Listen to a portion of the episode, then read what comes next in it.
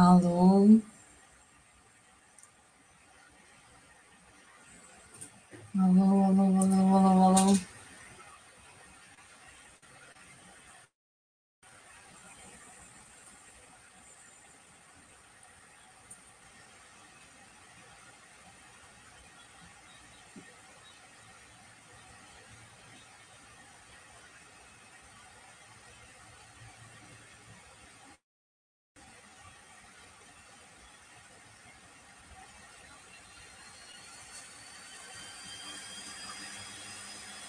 Alô, alô, alô.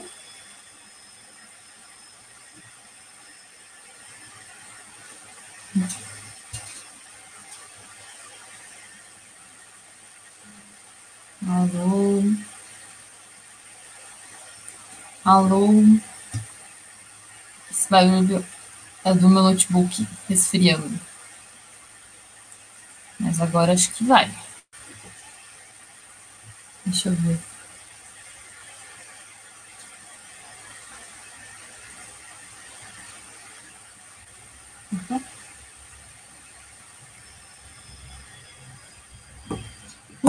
Agora vai. Vamos ver, peraí. Vou fazer um negócio aqui. Tiago, muito obrigada por todo o apoio, pela paciência, porque olha, depois dessa, só quem tiver muito afim vai estar tá vendo mesmo, né? Pessoal, agora vai. Deixa eu ver aqui.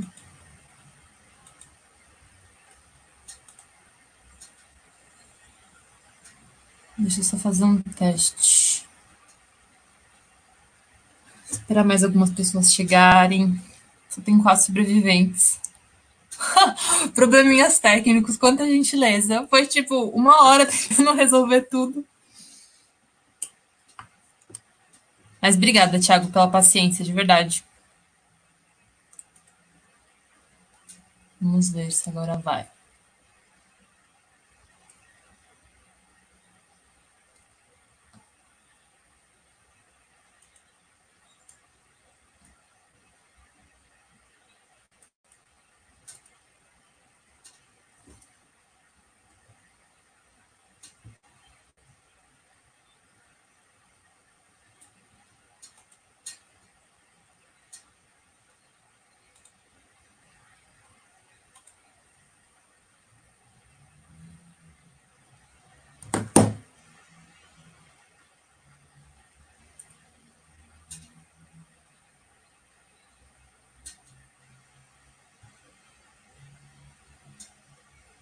Alô?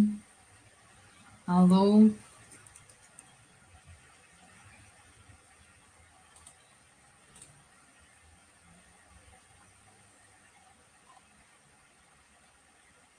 Vamos lá.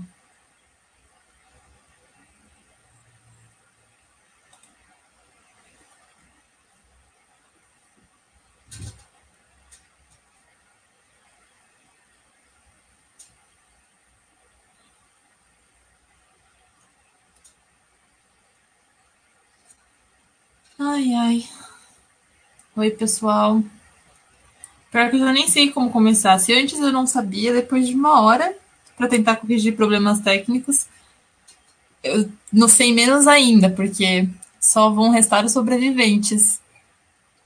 Mas vamos ver aqui que. Vamos lá. Bom, quatro usuários, está melhorando um pouquinho.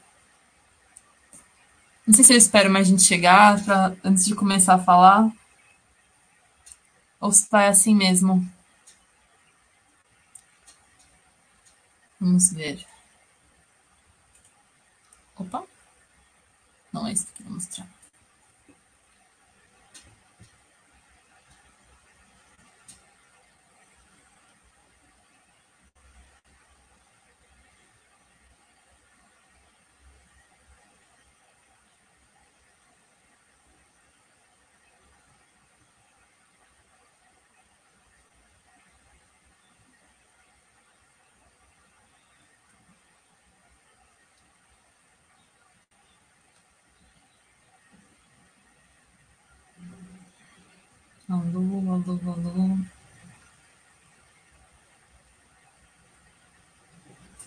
Bom, pessoal, vou começar o chat. Vai assim mesmo, é o que tem para hoje. Antes tarde do que nunca. É, quero agradecer já a presença de quem está aqui, de quem teve a paciência de esperar resolver todos esses problemas. Mas é isso aí. Vamos lá.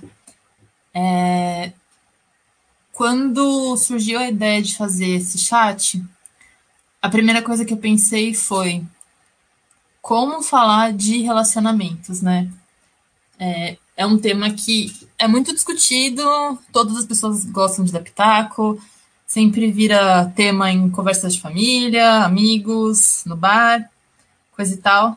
Mas o que é realmente importante falar sobre isso? Então, eu fiz uma apresentação, eu espero que vocês gostem. É, tá bem simples, mas basicamente resume alguns pontos que eu acho importantes sobre esse tema. Então, para começar, eu acho importante explicar sobre o que não é esse chat.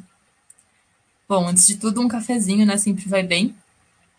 O que, que esse chat não é? Esse chat não é uma sessão de terapia, a gente não está aqui para resolver problemas de outras pessoas, é, debater casos individuais ou coisa assim. Esse chat não vai falar de fórmula mágica para ter relacionamentos felizes e perfeitos. Esse chat não é um manual para conquistar pessoas não é para discutir o que, que, é melhor, se é casado, se tá namorando, se tá solteiro. Porque assim, né? Quando você tá de um lado, você às vezes fica pensando em ficar do outro. E vice-versa. Parece que as pessoas nunca estão satisfeitas com, com o hoje, né? Com o jeito delas. E esse chat não é coach, não é uma fórmula de estimular ninguém a nada, superar desafios e essas coisas e tal. E também não é debate acadêmico. Embora é, tem algumas é, referências a alguns autores que eu gosto. A ideia não é ficar falando aqui é, sobre problemas específicos, o que, que a ciência pensa de especificamente tal coisa. Enfim, esse chat não é nada disso aqui. Mas a ideia do chat é gerar reflexões e ideias para aperfeiçoar relacionamentos e lidar melhor com as questões comuns a ele. A eles, né? Então, vamos lá qual é o relacionamento mais importante da sua vida, né? Com quem você conversa a maior parte do tempo, com quem você vive 100% do tempo. Esse é o relacionamento mais íntimo e mais. É... Eu não sei o que falar, eu ia falar importante, mas já está escrito aqui. Mas enfim, acho que vocês conseguiram entender. É o relacionamento que é mais concreto, né? É a nossa jornada individual. É a gente com a gente mesmo. Vou até deixar aqui para vocês verem o, o Chewie. O Chewie é esse cachorrinho maravilhoso, ele tem um Instagram fantástico. Recomendo. Hi, I'm Chewie.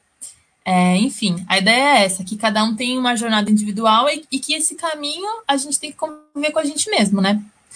Então, vamos lá. Essa relação da gente com a gente mesmo, ela se dá em duas dimensões que são interdependentes. A primeira é, tem a ver com o nosso corpo, como a gente se relaciona com o nosso corpo. Isso aqui eu não vou me aprofundar muito. O, o Mauro fala muito melhor do que eu, e a Luciana também, eles têm muito mais propriedade para falar sobre essas questões físicas. Mas eu acho que vale lembrar aqui, né? Como que a gente está hoje? A gente está com fome, a gente está com sono, a gente está com calor, irritado, quais são as nossas necessidades? Porque as nossas necessidades, elas influenciam no nosso humor, e o nosso humor influencia no nosso desempenho, e na forma como a gente se relaciona com os outros à nossa volta, e também com a forma com a qual a gente se trata, né? Se eu espero muito tempo para comer, eu posso acabar comendo demais por ansiedade, comer tudo de uma vez. Se eu tô com muito sono, muito provavelmente eu não vou conseguir render bem no trabalho, eu vou ficar impaciente. Enfim, Aí tem a parte das dores físicas, que é questão de esforço, ergonomia. Inclusive, né, a gente que está acostumado a usar muito computador, e agora nesse tempo de quarentena, é bem legal refletir sobre isso. Qual informação o seu corpo está passando para você? É, você precisa melhorar alguma coisa no seu estilo de vida, no seu estilo de trabalho, para resolver essa questão? E aqui, acho que vale lembrar as doenças psicossomáticas, né? como por exemplo, ansiedade, falta de ar, dor de barriga, insônia, que são aquelas doenças de fundo emocional que se refletem no, no nosso corpo. Então, esse aqui é só um, uma breve. Um breve biscoito, por assim dizer, sobre esse tema, porque ele é só uma. uma parte que é importante de ser lembrada, mas não é propriamente sobre isso que vamos falar, falar hoje. Nós vamos falar sobre o nosso relacionamento com a gente mesmo. Aí vem a, a parte da consciência sobre os nossos pensamentos. Uma frase muito bonitinha, não sei quem escreveu, mas eu achei que ela combinava muito bem com esses cachorrinhos no campo verdejante e felizes, que é: pensamentos conduzem a ações e ações conduzem a resultados. É, é o seguinte: a qualidade dos pensamentos é essencial na busca por uma vida com paz.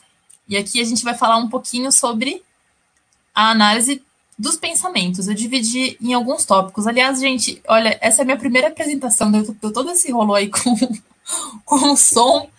O Word aqui também tá meio estranho, mas é isso aí. Eu vou tentar diminuir para que dê para vocês enxergarem. Peraí. Vamos lá. Eu acho que alguns tópicos que são importantes da gente tratar quando a gente pensa em, em bem-estar, em relacionamento e no relacionamento da gente com a gente mesmo, né? O que, que a gente pensa? Você analisa o seu tipo de pensamento? Ou você simplesmente aceita aquilo que vem na sua mente como verdade? Então, o primeiro ponto é esse: analisar criticamente os nossos pensamentos. E a análise passa por alguns questionamentos. O que, que eu estou pensando? O que aconteceu para eu começar a ter esses pensamentos? O que, que esses pensamentos fazem eu sentir? Porque muitas vezes a gente entra no automático e a gente assume que o que a gente está pensando é verdade. Só que isso pode acabar gerando desentendimento entre pessoas quando elas têm interpretações divergentes sobre o mesmo fato. É, isso também pode fazer com que a gente assuma como verdade certos pensamentos negativos sobre nós mesmos. E na verdade, não, não isso é apenas a nossa mente num momento de baixa autoestima é, fazendo a gente ir por um mau caminho, sabe? É uma certa negatividade. Então, é importante pensar sobre esses temas aqui. Aí, o item B, que eu acho importante, que a gente vai tratar com mais propriedade lá na frente, é isso. Ter hábitos e cultivar pensamentos que levem ao crescimento e à tranquilidade. Porque não basta você fazer uma análise do que você está pensando. Você refletir se faz sentido, se não faz. Você precisa é, trazer mais pensamentos positivos para o seu dia a dia. Aí, conhecer valores, limites e propósitos, que tem a ver com as com, com nosso conhecimento para tomar decisões melhores e desenvolver hobbies e interesses. São esses temas que eu vou desenvolver no primeiro momento na apresentação, aqui no chat. Ah, isso aqui é uma coisa que é muito falada no fórum, né? Que a evolução individual é necessária para que possamos nos relacionar melhor com os outros. E é disso que a gente vai é, tratar aqui. Bom, deixa eu dar uma olhadinha aqui. Era para esse doguinho estar ali em cima, mas tudo bem.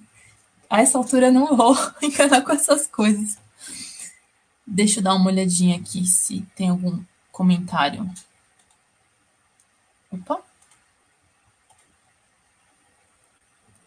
Ah, nominhos conhecidos. Ai, gente, obrigada por terem aqui. Baster, Denise, Billions, Lord Voldemort, professor Carlos Bruno. Sazão, muito obrigada, pessoal. Eu vou ver como que eu faço para acompanhar as perguntas de vocês. Aliás, se vocês tiverem qualquer pergunta, assim, pode deixar que eu vou fazendo a apresentação, mas depois eu venho aqui ver as perguntas, tá? Vamos lá. Rox. Valeu, pessoal. Vamos lá. Vamos falar sobre o primeiro ponto, dedicar um tempo para analisar criticamente o conteúdo dos próprios pensamentos. Isso aqui é muito importante. E é uma coisa que vira e mexe a falar no fórum, só que de uma maneira bem sutil. Vira e mexe tem uns posts de pessoas é, desabafando né, a respeito de experiências com, com trade, essas coisas aqui, que, enfim, não é muito legal tocar no assunto. Mas por que, que eu tô falando isso? Porque a pessoa, quando ela acaba é, tomando uma decisão por impulso, ou uma decisão equivocada, ou vendo uma oportunidade, ela, ela tá se convencendo daquilo. ela não para para pensar se o que ela está fazendo realmente tem fundamento com realidade e, e ela também não costuma. É, como é que eu posso explicar? Acho que é basicamente isso, né?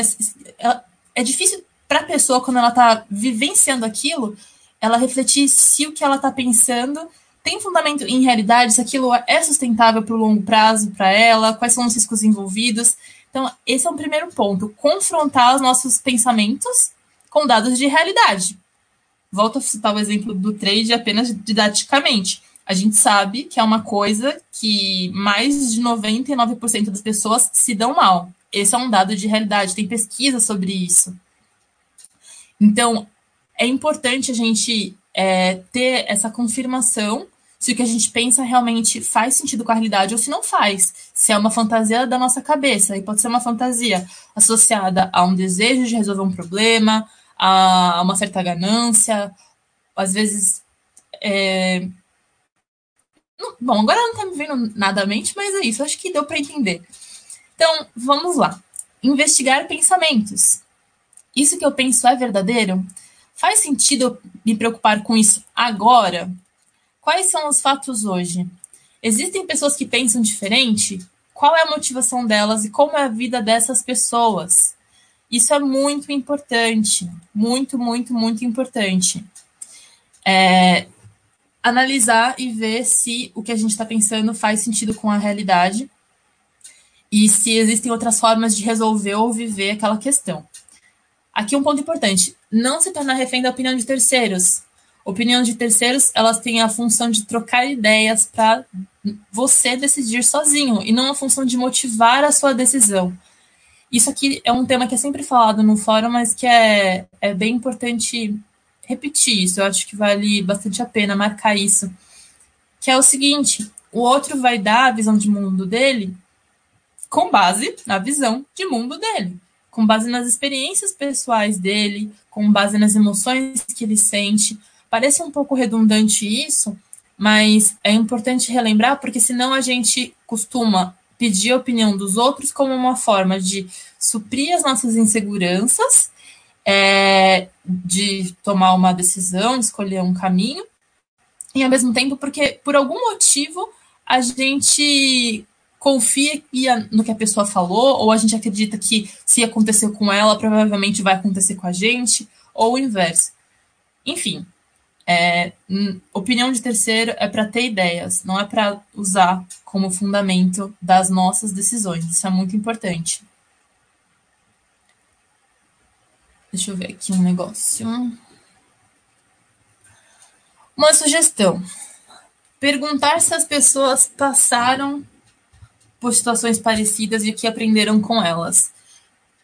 É interessante porque a forma como a gente elabora a pergunta pode influenciar no tipo de resposta.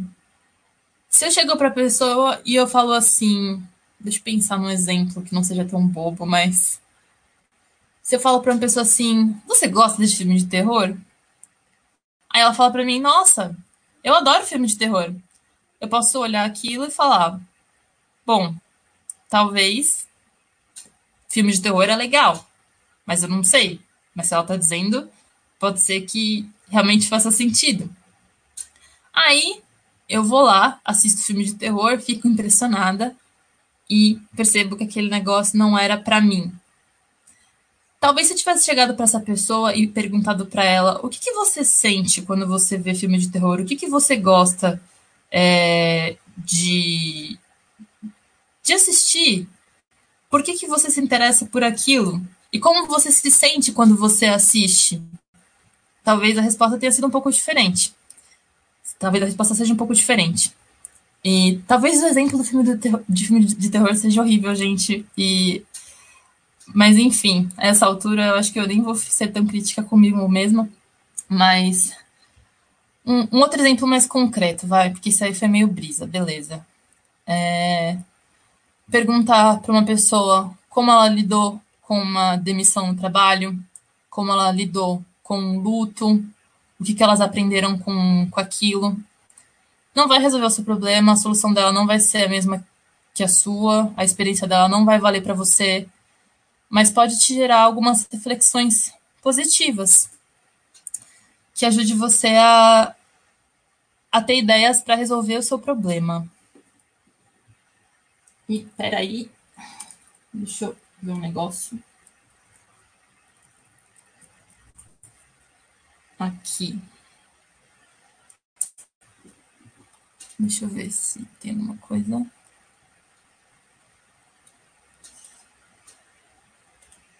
Tomar uma água só.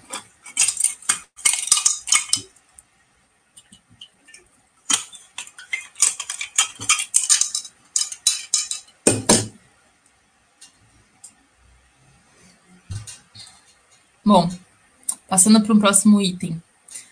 Não se identificar com pensamentos e emoções. Gente, isso é muito comum. Às vezes a gente está se sentindo meio mal, às vezes aconteceu alguma coisa, a gente foi criticado por alguém que a gente gosta, a gente foi criticado no trabalho, provavelmente a gente fez alguma coisa que a gente achou que era boa, alguém vira pra gente e fala, nossa, aqui tá uma bosta.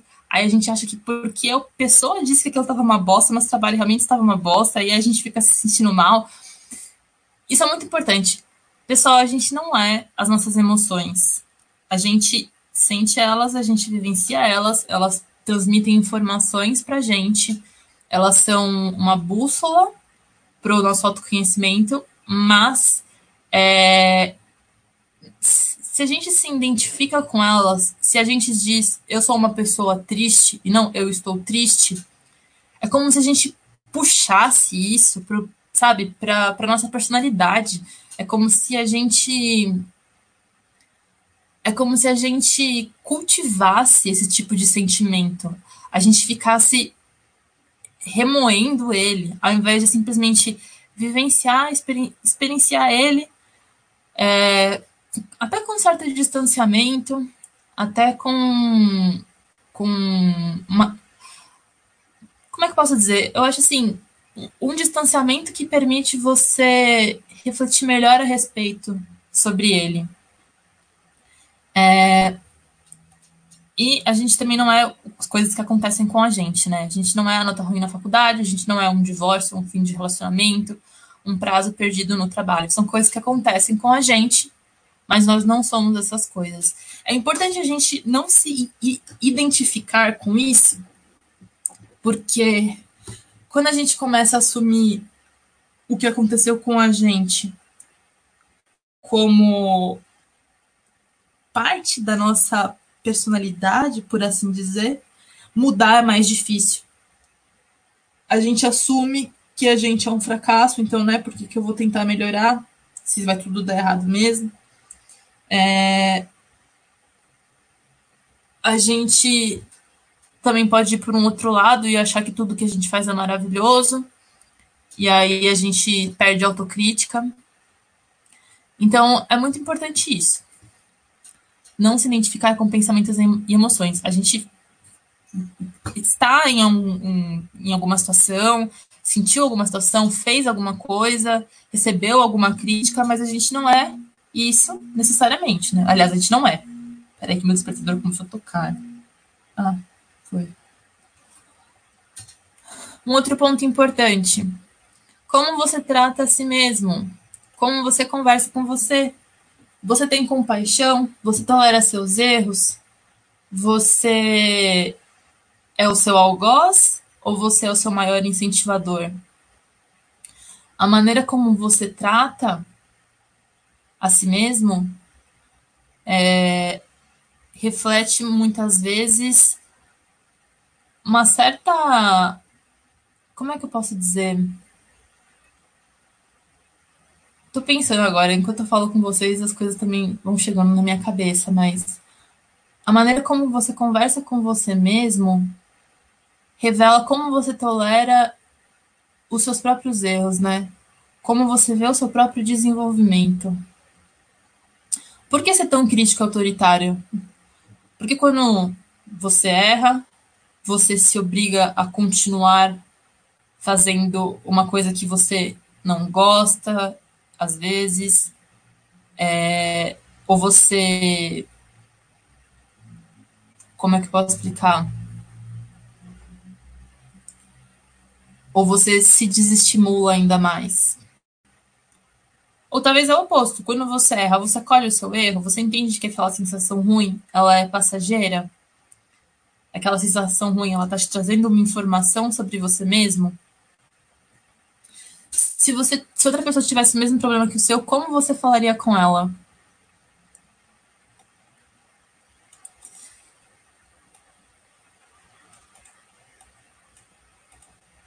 Vamos lá, deixa eu ver aqui se ele comentou alguma coisa. Ah, ó, gente, boa pergunta aqui. É, eu não sei falar isso. Le chat noir. É assim que fala? É, essa questão dos sentimentos tem a ver com somente aceitá-los ao invés de sempre querer fugir daquele estado? Então, essa é uma boa pergunta. É o seguinte. É, mais para frente, eu até coloquei um, um trechinho na apresentação que dif diferencia emoções de sentimentos. Eu acho que, tipo, para fins da live e, e do chat, é, é, interessante saber que existe diferença entre eles, mas o mais importante é você saber o seguinte, que a, as emoções, elas costumam ser uma reação imediata, uma reação não pensada sobre alguma coisa que acontece com a gente. Os sentimentos, eles já são mais elaborados, eles são um processo mais, mais refinado de interpretação daquilo que acontece com a gente, né? E interpretação, inclusive, das nossas emoções. É por isso que, por exemplo, a gente pode amar uma pessoa, mas ao mesmo tempo sentir raiva de coisas que ela faz, querer matar ela por alguns momentos, mas a gente sabe que a gente ama aquela pessoa, sabe? Então, é, sobre sentimentos, o que eu tenho a dizer é o seguinte: por eles serem uma coisa mais refinada, um processo interpretativo, é, a gente pode trabalhar eles. A gente pode olhar para uma situação e trazer um novo significado para ela, uma nova interpretação a ela. Sobre as emoções, a gente não tem como fugir delas, porque elas vão acontecer, independentemente do que a gente está vivendo. É claro que a gente pode se treinar para que, ao longo do tempo, a gente. É, para que, assim, determinadas situações o nosso inconsciente, o nosso corpo reage de uma outra forma. A gente pode se treinar para perder medo, a gente pode se treinar para reduzir a ansiedade em algumas situações, por exemplo, em fobias, né? Mas não tem como fugir daquele estado. Você vai ter que enfrentar ele para você superar ele. E o enfrentamento ele passa também pela aceitação, que é eu vou me sentir nervosa, eu vou ficar ansiosa, eu vou ficar preocupada é, quando tal coisa acontecer. Então, fugir não adianta. Quando você foge, você está colocando debaixo do tapete, mas você não está trabalhando para resolver. Quando você vivencia, você vai passar pelo mal-estar. Só que você vai passar pelo mal-estar daquela. É, o, você vai passar pelo mal-estar do momento, mas depois você pode elaborar aquela situação. E aquela emoção pode se tornar um outro tipo de sentimento. E isso vai sendo trabalhado dentro de você aos pouquinhos, até você conseguir reagir emocionalmente de uma outra forma. Tá claro? Se não tiver claro, pode perguntar que eu tento desenvolver melhor, mas é porque eu realmente estou um pouco nervosa. Aliás, é bom até falar isso aqui, porque meu primeiro chat deu esse problema todo aí com o som. E eu vou ser bem sincera pra vocês, eu tô nervosa e eu tô com a impressão de que eu tô falando as coisas muito rápidas e que ninguém vai entender.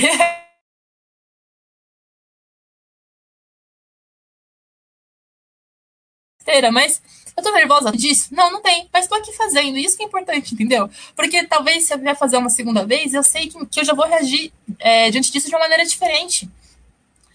E a gente pode pensar até em exemplos, né? Como foi o seu primeiro dia de trabalho?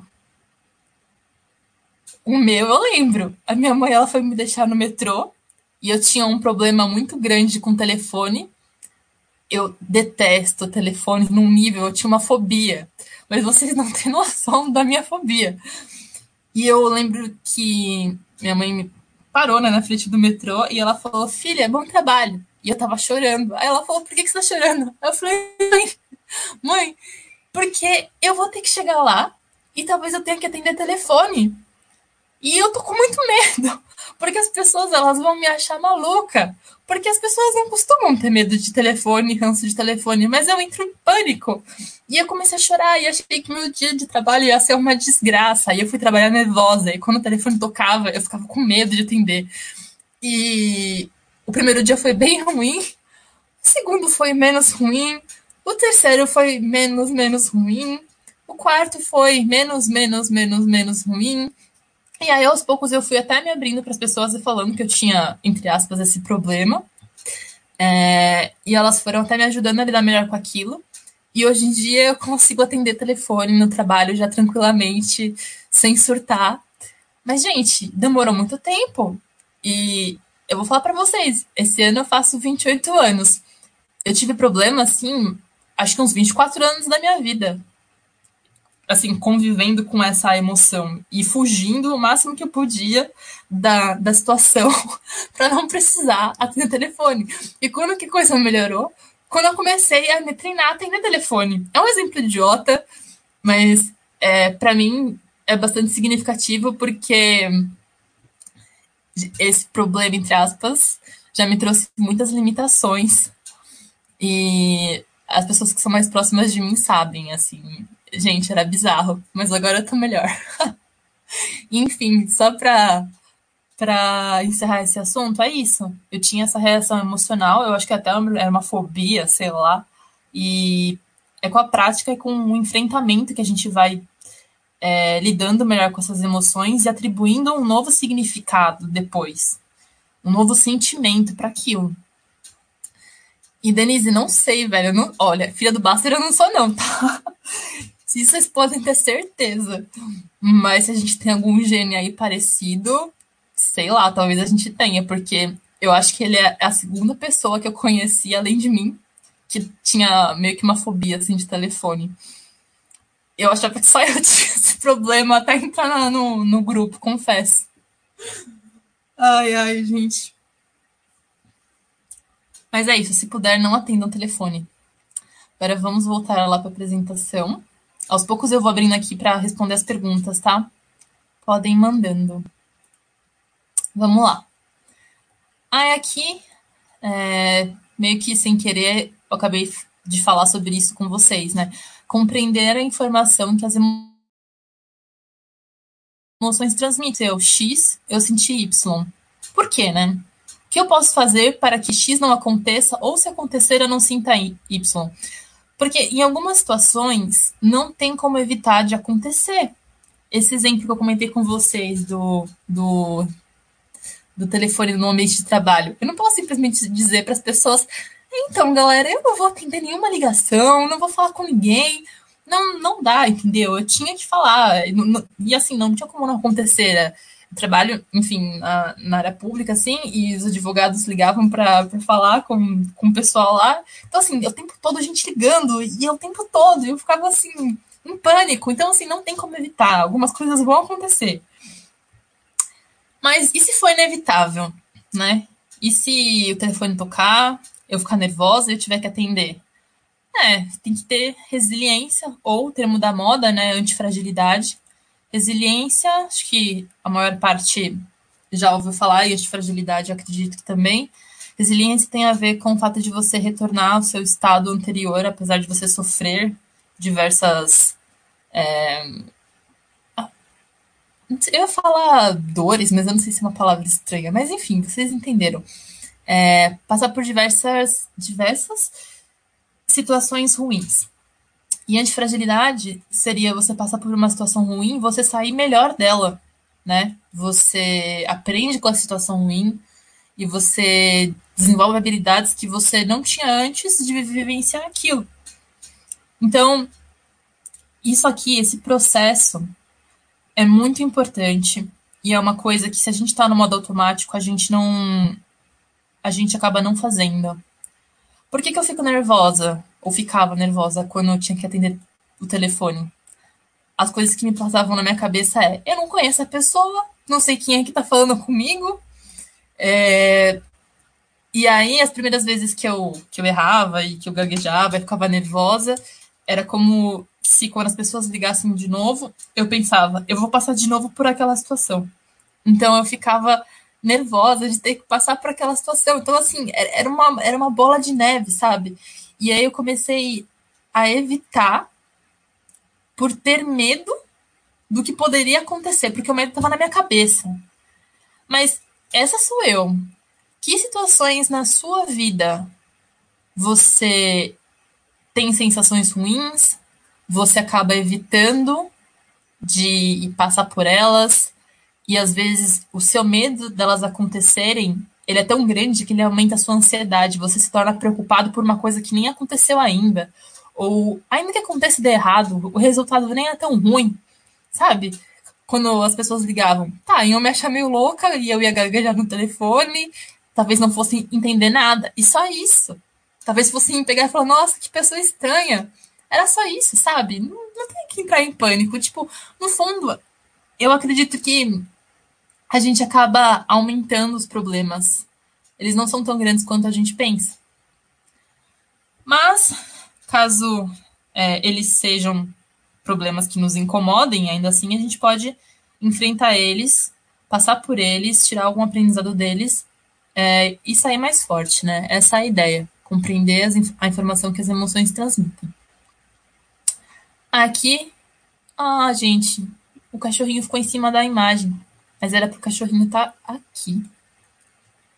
Ah, não, o cachorrinho vai estar tá aqui. Peraí, deixa eu só arrumar aqui. Hum. Enfim, aqui é, eu acabei antecipando, mas eu coloquei uma definição desse site aqui, a mente maravilhosa. Salvo engano, quem é o dono por trás do, do site é o Fred Matos, que é um psicólogo é bem legal uns vídeos que ele faz no YouTube sobre sistemas de psicologia, ele se aprofunda bastante, traz umas reflexões interessantes, então quem gosta desses temas eu recomendo assistir. Aí no, no site eles trazem essa defini definiçãozinha, que eu só coloquei um recorte, que é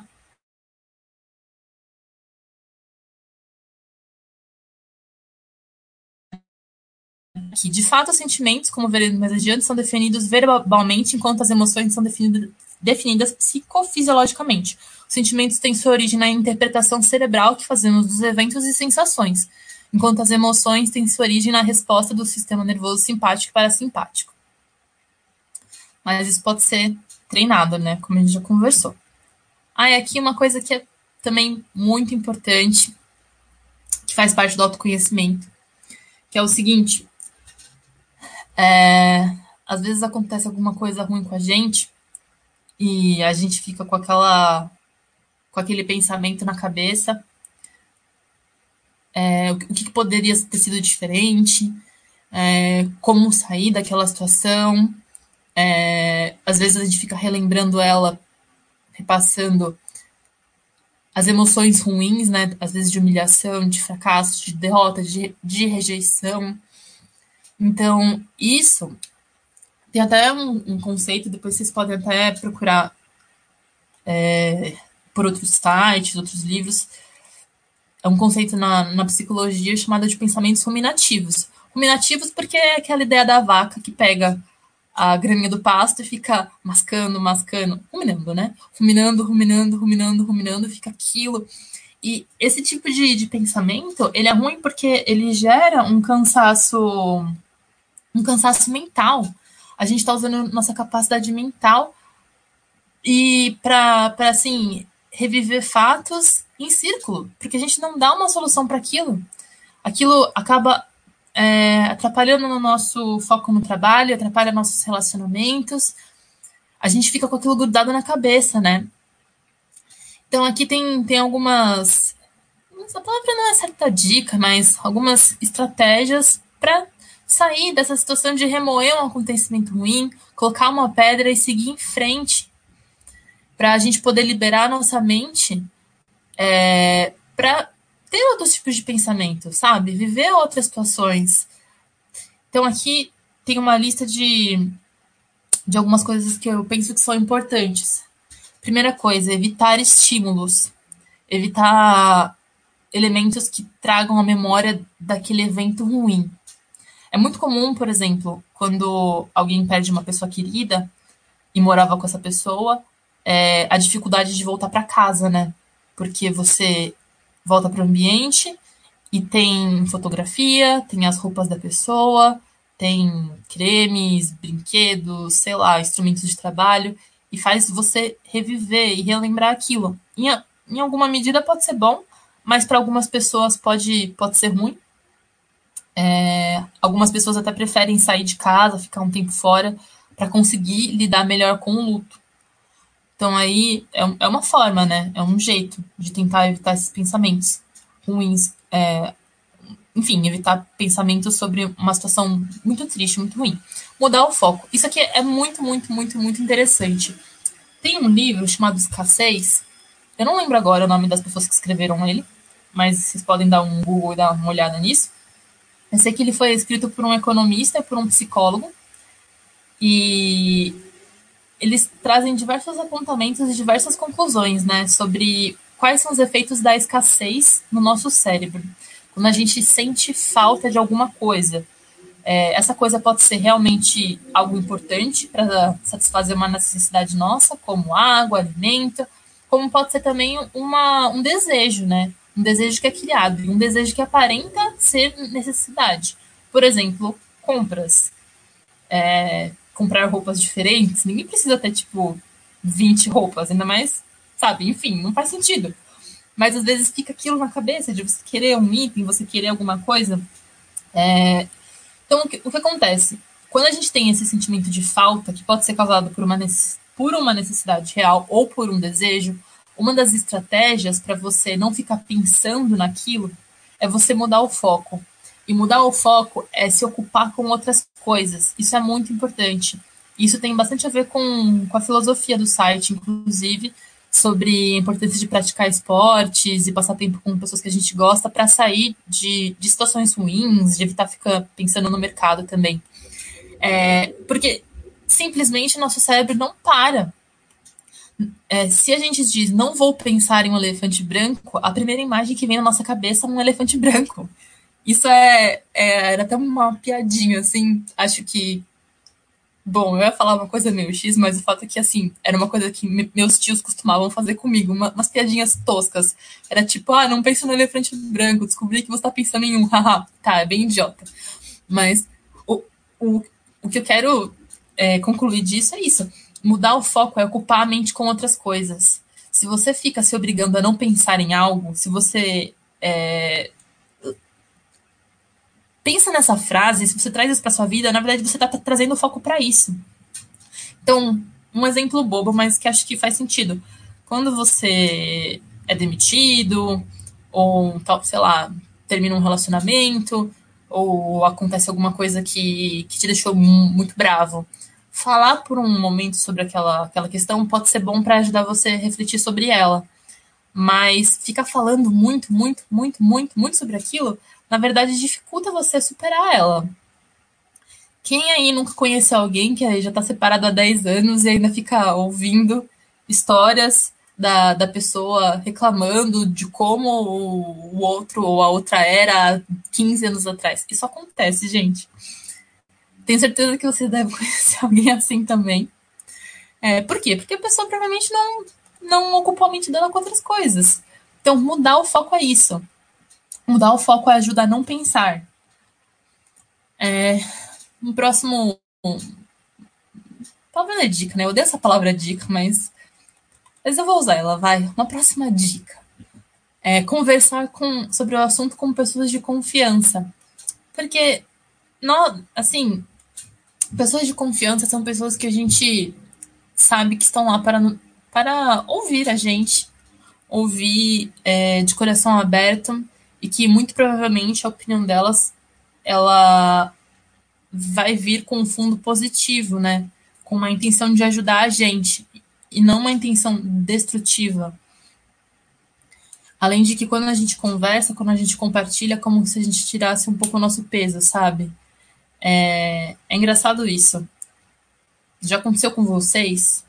De vocês terem um segredo e aí aquilo faz vocês é, sentirem culpa, por exemplo.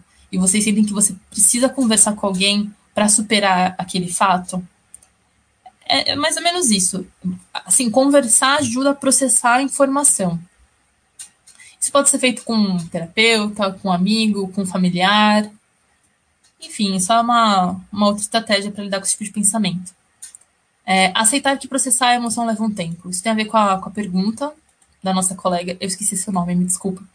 Mas é, que é isso, tipo, a gente vai passar, a gente vai ter o sentimento ruim e vai levar um tempo até a gente elaborar isso. Aliás, eu falei equivocado, né? A gente vai ter uma emoção ruim e que vai levar um tempo até a gente elaborar ela é, e trazer um significado diferente, é, tra trazer um sentido diferente, um sentimento diferente para aquilo. Aceitar os fatos. As coisas são o que elas são. Isso é muito importante. Porque muitas vezes a gente fica lutando com a nossa cabeça, pensando: ah, mas se eu tivesse feito tal coisa, talvez se Fulano tivesse falado aquilo, e se Ciclano fosse de tal jeito. Gente, as coisas não, não são assim. As pessoas ou fizeram ou não fizeram algo, é, elas são de um jeito ou não são. Não, não adianta, o que passou, passou. Era aquela. Era aquela. Era aquela vivência e inteligência que você tinha no momento para conduzir a situação. E tudo bem, entendeu? É, não, não precisa ficar se remoendo o que você deveria ter feito, não. Põe uma pedra, segue em frente, as coisas são como elas são. Na época você não sabia, hoje você sabe. E é isso. E a conclusão final é essa: perdoe-se. Não precisa é, acertar de primeira, não precisa ser o melhor, não, sabe? É, se errou, tá tudo bem, não precisa se odiar por causa disso, não é uma pessoa ruim. Acho que todo mundo erra. Isso é bem clichê, mas é verdade. Todo mundo erra, então, sabe, não se acolha, acolha os seus erros. Isso não é fácil, isso não é imediato, mas eu penso que vivenciar uma situação ruim, deixar os sentimentos virem, expressar os sentimentos, entender, bom, é isso que eu tô sentindo, é, isso tá me deixando muito triste, muito chateada, mas é o que tem para hoje, era o que deu para fazer, é isso, agora eu vou fazer diferente daqui para frente. É isso que importa, sabe? Perdoar-se. Acho que, inclusive, perdoar-se resume bastante esses dois itens aqui. Aceitar que é processar a emoção leva um tempo e aceitar os fatos. Deixa eu ver aqui se deixaram alguns comentários. Vamos ver. Fobia de telefone? Eu também tenho. Timidez de outras pessoas? Perto, nem a falar em si do telefone.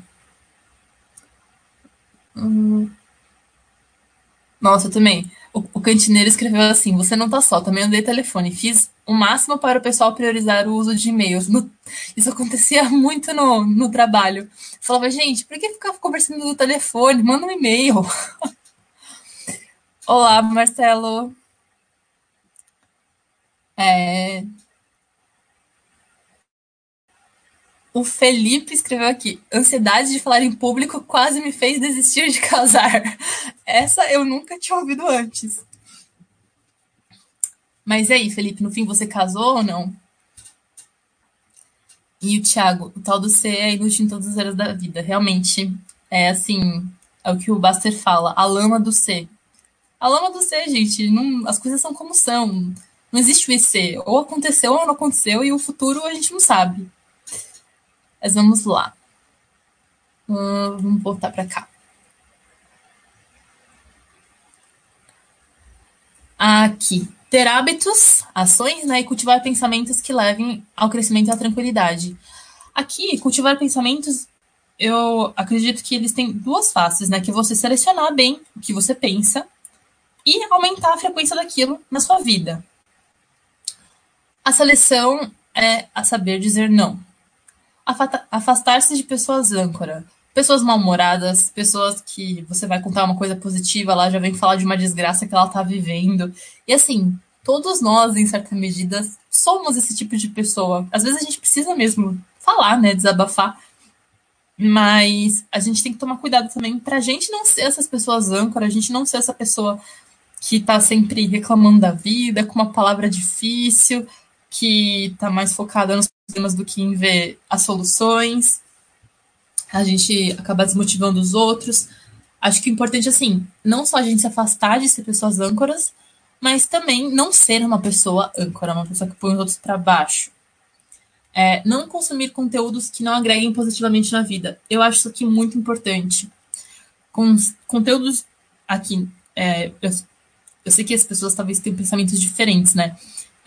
Eu achei importante colocar aqui: violência, conteúdos que estimulem violência, conteúdos que estimulem preocupações com coisas que estão fora do controle, conteúdos que estimulem sentimentos de comparação, de superioridade ou de inferioridade.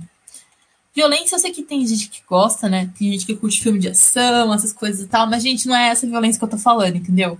Não é a violência lúdica, não é a violência, sei lá, de uma atividade física, de uma arte marcial, não, não é isso. O que eu tô falando de violência aqui é tipo a foto do cara esmagado, é, o corpo picotado que tá passando por WhatsApp, entendeu? Gente, por quê? Por quê, entendeu? Não faz sentido. Não, assim, não vai agregar nada. E assim, o, a energia mental, a capacidade de, de armazenamento do, do, seu cérebro, que você podia estar tá, tá usando para aprender alguma coisa, para desenvolver uma arte, você tá, você tá o quê? Vendo foto do cara picado, entendeu? Não, não façam isso. É, não compartilhem esse tipo de conteúdo, isso não agrega, isso não é bom, isso é perturbador para muitas pessoas. Enfim, violência não. Preocupações com coisas que estão fora do controle. Isso aqui é bastante falado no, no fórum, né? Tem muito a ver com, com o estoicismo. É, falar de on revogue, é assim que fala, a gente nem sei, mas enfim. Falar de on revogue, falar de, de outras pessoas. Gente, isso é perda de tempo, é se iludir. Claro que algumas informações são relevantes para a gente, não é também assim para a gente se tornar uma pessoa intolerante com, com qualquer coisa. Mas tem um certo filtro. Em que medida aquela informação é realmente útil? Eu preciso ficar vendo aquilo com tanta frequência, com tanta constância? Por exemplo, eu pelo menos, assim, não sei vocês, mas a gente está vivendo essa época de pandemia cara, por que, que eu vou ficar vendo o número de mortes, entendeu? Eu sei que tem um monte de gente morrendo, mas por que, que eu vou ficar olhando o número de mortes para dizer que estão na frente? Gente, isso, qual a utilidade disso? Me diz. Não faz diferença nenhuma, só gera mais ansiedade. Então, assim, cuidado, entendeu? Um, cuidado com o conteúdo que você consome. Ah, é que esse aqui é bem importante. Sentimento de comparação, de superioridade ou inferioridade. Eu não sei vocês, mas. Eu, aliás, eu sou uma mulher, né? E a opinião. As opiniões que eu tô dando aqui, as vivências, têm, querendo ou não, essa carga feminina, né? Essa carga de gênero. Eu não sei como é com os homens, mas com mulheres é muito comum, muito comum mesmo. Por exemplo, rolar sentimento de comparação com questões de corpo. Tem pessoas que, que não, sabe, não se sentem bem quando ficam vendo Musa Fitness no Instagram e coisas e tal. Gente, não vale a pena consumir esse tipo de, de conteúdo que geram essa sensação de, de inferioridade. Se você tá assistindo alguma coisa que, que faz você pensar que sua vida é uma bosta, o problema provavelmente está no que você está assistindo ou consumindo. Não que a gente não tenha que ser crítico em pontos para a gente melhorar, né? Melhorar nossa saúde, melhorar algumas habilidades. Mas a questão não é a melhora. A questão é, pensar no outro como sendo melhor ou pior do que a gente. Inferioridade eu acredito que seja o mais comum, é, e pode ser com, sei lá, atributos físicos, trabalho, fulano ganha mais dinheiro ou não. É, pode ser, às vezes até rola assim, fulano é mais inteligente em tal coisa do que eu. Então, assim, evitar coisas que estimulem sentimentos de comparação. E quando esses sentimentos vierem, saber que isso é normal, todo mundo sente isso, mas não ficar alimentando isso. É, não ficar caçando mais conteúdo sobre isso, seja para se reafirmar como superior, do tipo, ai, graças a Deus eu não sou assim, ou seja para tipo ficar alimentando aquele é, aquele prazer em, em, sentir dor, sabe? Do tipo, nossa, eu sou realmente horrível, porque eu sou, meu corpo é horrível, fulano é muito melhor que eu. Então, gente, não. evitem conteúdos que gerem sentimentos de comparação. Cada um é único, cada pessoa tem qualidades e defeitos que são únicos, e também o que é qualidade e defeito vai depender do contexto, vai depender da pessoa com quem você está se relacionando. É, não existe nenhum tipo de verdade universal, então se comparar com outras pessoas não faz sentido, embora seja algo que a gente acabe fazendo o tempo todo. É, e aqui consumir conteúdos que agreguem positivamente, emoções positivas, novos conhecimentos, Pode ser série, imagens fofas, de doguinhos, é, aprender coisas novas. Isso aqui não precisa falar muito, acho que é autoexplicativo.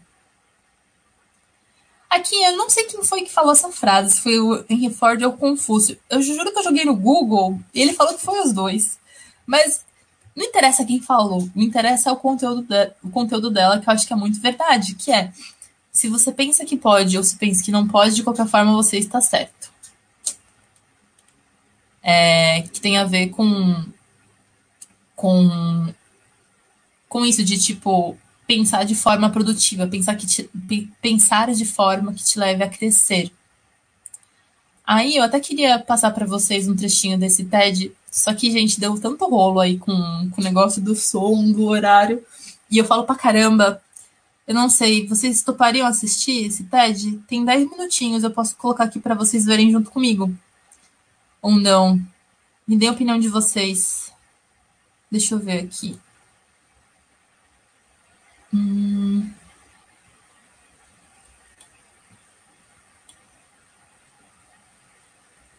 Capoeira. Tem aumentado bastante o distanciamento de pessoas com carga de energia negativa. Sim, é a melhor coisa que você faz na vida.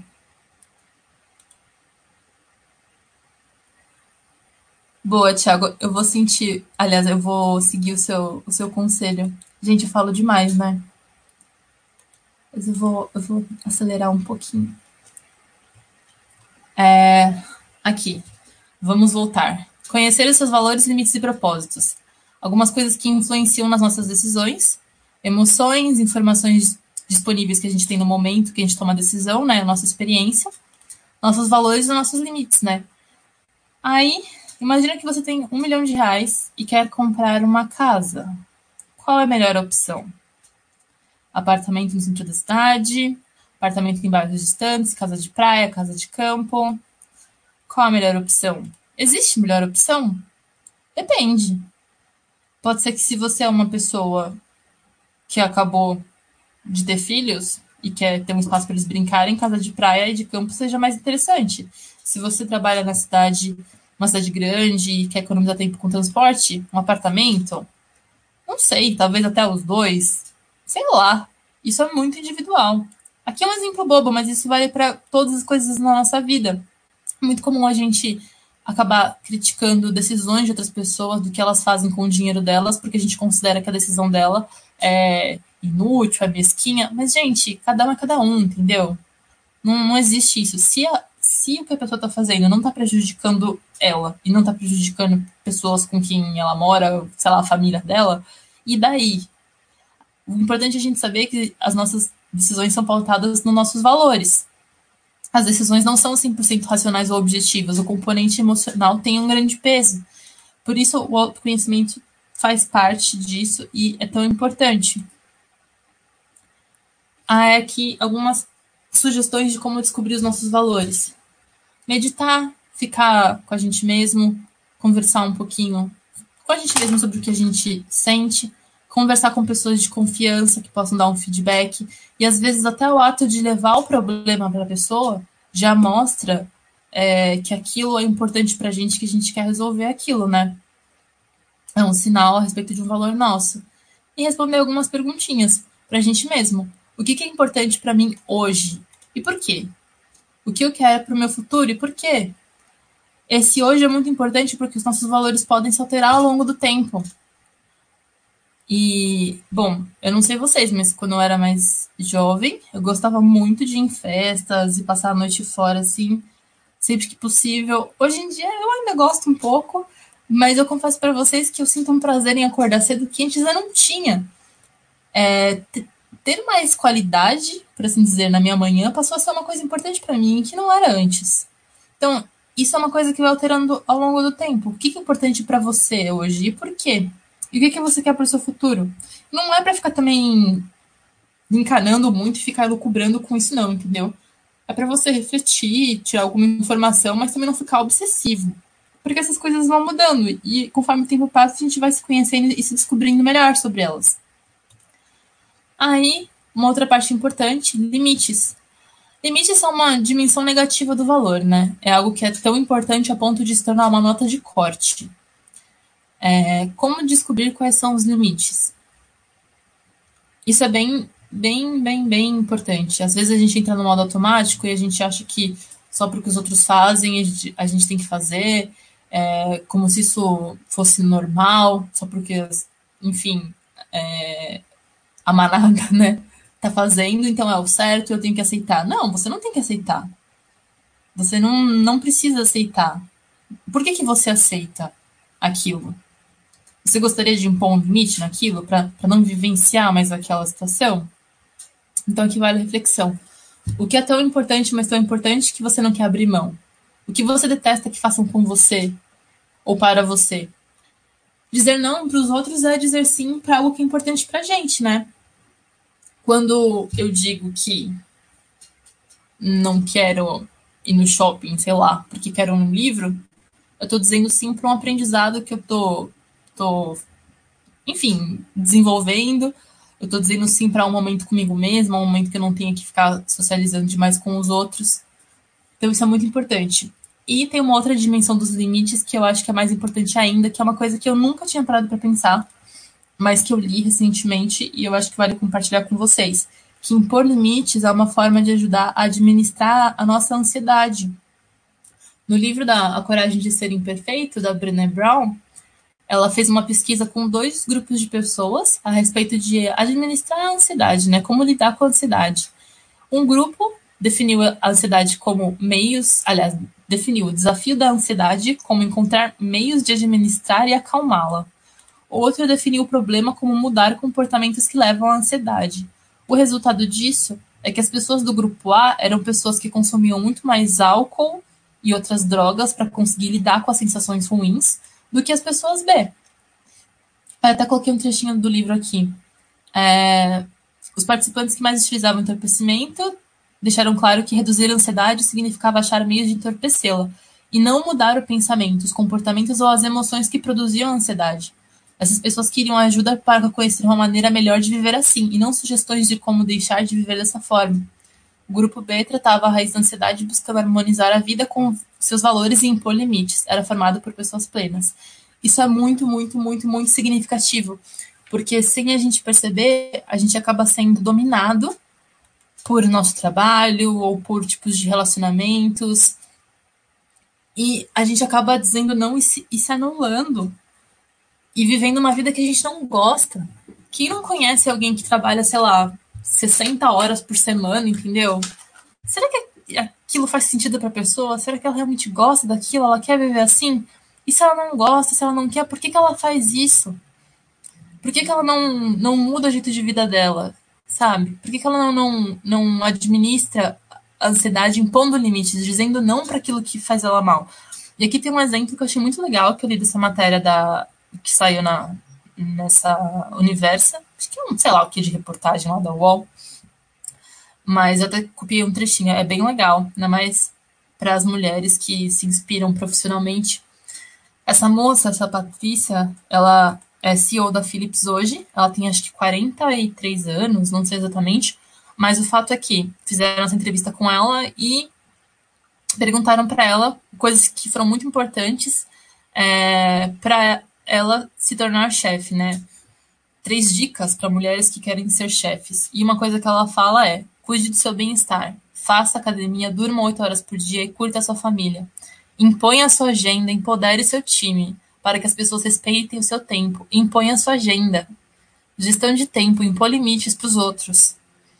Ela conseguiu chegar lá, ela é uma, uma empresária muito bem sucedida, mas ela conseguiu chegar lá dizendo não para os outros e dizendo sim para coisas que são muito importantes para ela. E ela não abre mão disso. E uma coisa que eu achei interessante na, na, reportagem, que ela comenta, depois, se vocês quiserem, vocês entram lá e dêem uma olhada melhor. Ela conta que quando convidaram ela para esse cargo de, de CEO, é, ela falou que ela topava, mas sob duas condições. A primeira condição é que ela só iria entrar no. Ela só assumiria o cargo se ela pudesse fazer o horário dela e fazer academia de manhã. E a segunda condição é que ela ia sair o horário que precisasse para buscar o filho na, na, na psicóloga. E aceitaram. E ela é CEO hoje. Então, assim, quantas vezes a gente acaba não, não se sujeitando a situações com medo de dizer não, com medo de parecer uma pessoa fraca, com medo de parecer uma pessoa não comprometida, quando na verdade é o oposto. Dizer não, impor limites é uma forma de você respeitar o seu tempo e fazer decisões mais sábias, né? Decisões que agreguem valor para sua vida. É isso, né? Respeitar os limites são os caminhos para uma vida plena. Aí aqui era para ele estar aqui, mas ele não está aqui. Bom, vamos voltar aqui. Uh, aí aqui um outro ponto importante.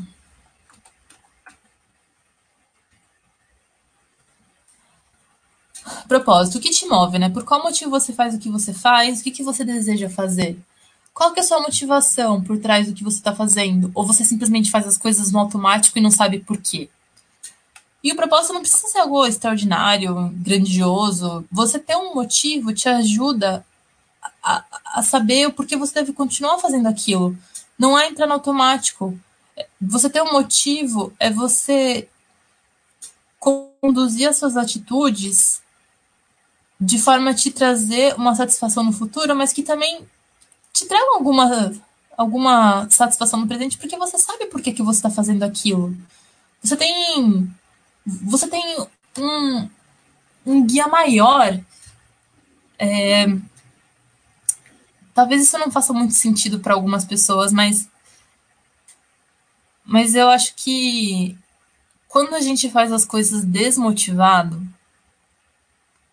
é um sinal de que talvez a gente esteja se obrigando a uma coisa que não tem a ver com, com os nossos valores, né? Com que a gente se identifica, com que a gente gosta, que não tem a ver com a pessoa que a gente quer se tornar. A gente está fazendo meio que no automático, às vezes, para agradar terceiros, ou porque a gente está com medo e não quer assumir a, a bronca que é a responsabilidade pelas nossas próprias decisões e nossos próprios caminhos. É, isso aqui pode parecer papo de coach, mas não tem nada a ver com coach. É só uma reflexão mesmo do porquê que a gente faz o que a gente faz. É claro, é, a gente não tá motivado o tempo todo, a gente não, não tá feliz o tempo todo. Tem vezes que, sei lá, eu chego no trabalho e falo, nossa, que droga, só quero voltar para casa o mais rápido possível. Mas a questão não é essa. A questão é que, por mais que tenham dias que a gente faça coisas que não quer fazer, por mais que às vezes a gente tenha realmente que fazer coisas que a gente não gosta, quando a gente tem um bom motivo por trás, aquilo se torna mais leve, se torna mais fácil. E às vezes esse, essa, esse motivo, esse sentido, ele não é. Ele não é como é que eu posso dizer? Ele não é na, na coisa por ela mesma, é na forma como você vê. Você pode atribuir o sentido para a coisa. Um, um exemplo que me vem à mente, lá onde, lá onde eu trabalho, tem uma moça que trabalha na cafeteria e ela serve cafés. E é essa a função dela. Ela serve cafés o tempo todo. Ela pega garrafinha de café, enche de café e dá para o pessoal. E ela, ela é muito feliz fazendo aquilo. Ela conversa com todo mundo. Ela bate papo. E ela fala que ela adora tá na. na a, que ela adora, né, ficar na área do, do, do café. E uma vez a gente perguntou para ela o, o que, que ela mais gostava, né? Por que, que ela gostava daquele trabalho que, que algumas pessoas podem desvalorizar. Tem pessoas que podem achar indigno, porque não é, afinal, um trabalho acadêmico, não é uma coisa assim que gera status, é, é só servir café. E a resposta dela foi que o que ela mais gostava era saber que, pelo fato dela servir o café para as pessoas, ela contribuía para as pessoas terem um dia mais alegre no, alegre no, no trabalho, para as pessoas conseguirem ter mais foco. É, que ela gostava assim de ouvir a história das pessoas e saber que muitas vezes as pessoas davam uma pausa no dia delas para desabafar e ter uma conversa e que ela fazia parte disso, ela fazia parte daquele momento positivo, ela fazia parte é, de, de, de um, de um momento que para as pessoas era especial, sabe? O momento do café. E eu achei aquilo assim. É, é uma grandiosidade numa simplicidade, sabe? Que às vezes, se a gente está com a mente muito fechada para isso, a gente acaba deixando passar batido. E a gente pode pensar é, de forma semelhante para outras áreas da nossa vida.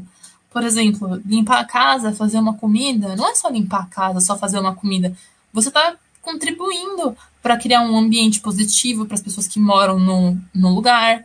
Você está cuidando de você, do seu corpo, das pessoas que você ama, quando você faz um preparo de comidas é, saudável, quando você cria um ambiente agradável. São coisas simples, mas que têm um significado muito grande, têm um valor, sabe? Então, olhar para essas atividades de uma maneira diferente. Se você não encontra um sentido óbvio para aquilo, talvez atribuir. Você pode pensar de, de, outra forma sobre coisas que você já vinha fazendo antes, entende? Não sei se isso tá muita brisa. Me contem aí, daqui a pouco eu vejo os comentários. Aí aqui, é, desenvolver hobbies e interesses, habilidades, atividades em grupo para conhecer pessoas, experiências lúdicas ao longo da vida que nos ajudam a encontrar o que gostamos e o que somos, que faz parte do autoconhecimento, ocupar tempo de forma produtiva que traga satisfação, aprender a viver bem sozinho e gerenciar estresse. Isso é muito importante. Algumas pessoas só trabalham, trabalham, trabalham, trabalham, trabalham, só estudo, estudo, estudo, estudo. E, tipo, gente, que é coisa mais triste do, do que não saber o que gosta, do que gosta de fazer quando tá sozinho.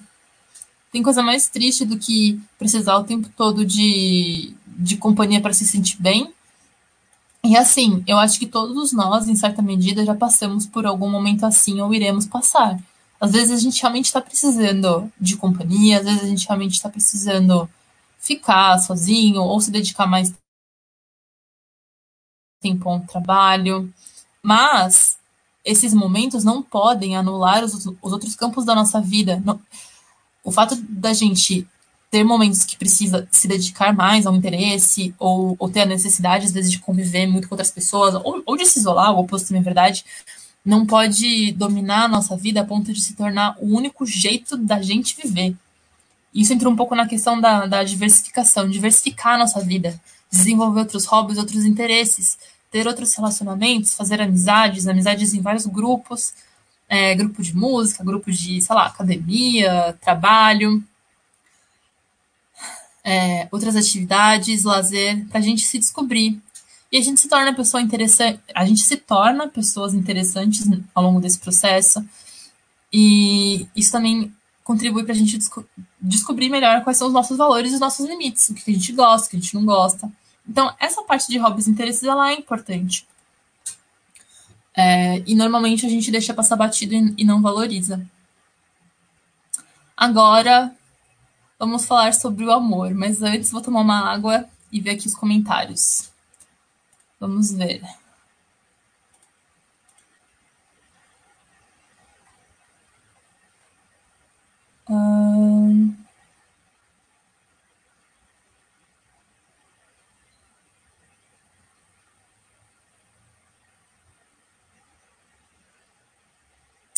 Denise, o o autor do livro é a Brené Brown. O nome do livro é A Coragem de Ser Imperfeito. Tem um TED dela que é bem legal. É, depois dá uma, uma pesquisada no YouTube. Professor Carlos Burdo, obrigada. Oi, Cenezino, muito bom vê-lo aqui.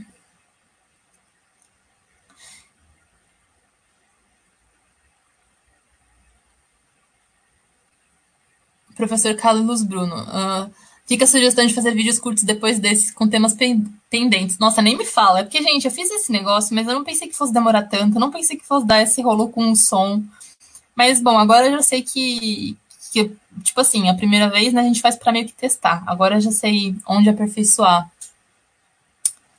Mas agradeço as sugestões. Aliás, podem dar mais sugestões e feedbacks, tá, gente? Porque esse aqui é o primeiro mas eu gostaria muito de saber como melhorar. Hum, o site precisa do toque beleza feminino. Uh, Sazon falou assim: vivo muito recluso, acho que preciso sair um pouco mais da toca. Olha, se você chegou a essa conclusão, provavelmente deve ser verdade. Procura fazer uma aula de música, um esporte, vai te ajudar. Você vai conhecer pessoas que, que vão ser interessantes e que vão te trazer motivação para sair de casa. Porque também sair por sair, né? Não tem tanta graça assim. Obrigada, Cenezino. É isso aí, gente. Agora tá quase acabando. Vamos pro final. Agradeço quem está aqui até agora. Vamos lá.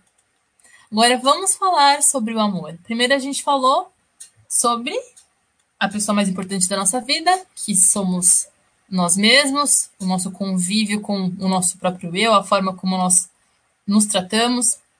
Agora a gente vai falar um pouco sobre se relacionar com o outro da perspectiva do amor. E eu trouxe aqui para vocês é, algumas reflexões, muitas delas foram embasadas nos livros do Flávio de Covatti, principalmente nesses dois livros. Ensaios sobre Amor e Solidão e Para Ser Feliz no Amor. São livros bem legais que falam bastante sobre essa questão de relacionamentos e fala de uma forma simples.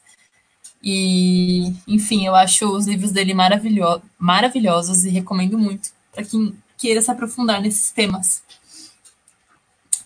É... Aqui vai ser bem mais rapidinho, gente. Amor versus paixão, né? É engraçado porque quando a gente é mais novo, a gente quer muito um relacionamento, assim. Acho que mais quando a gente é mais adolescente. Mas a gente não, não pensa muito sobre o que esperar disso, né? A gente vai meio que, que vivendo as coisas, quer um companheiro, assim, pra, pra ficar fofinho com ele, dormir nas mantinhas com ele. Mas a gente não pensa muito sobre isso, né? Mas o que, que é, de fato, o amor? E aí a gente acaba confundindo o amor com a paixão. A paixão aquele sentimento avassalador, aquele entusiasmo comum, aquele sentimento de conquista, é, aquela sensação né, de energia de quando está ao lado do, do, da pessoa querida.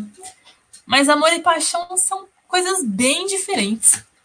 E saber disso ajuda a gente a tomar decisões melhores na nossa vida nesse aspecto afetivo.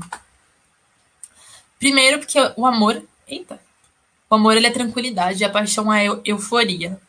O amor, é, seguindo a ideia do, do, do Flávio Gicovati, que, é que eu gosto muito, ele tem a ver com, com o sentimento de aconchego, de acolhimento.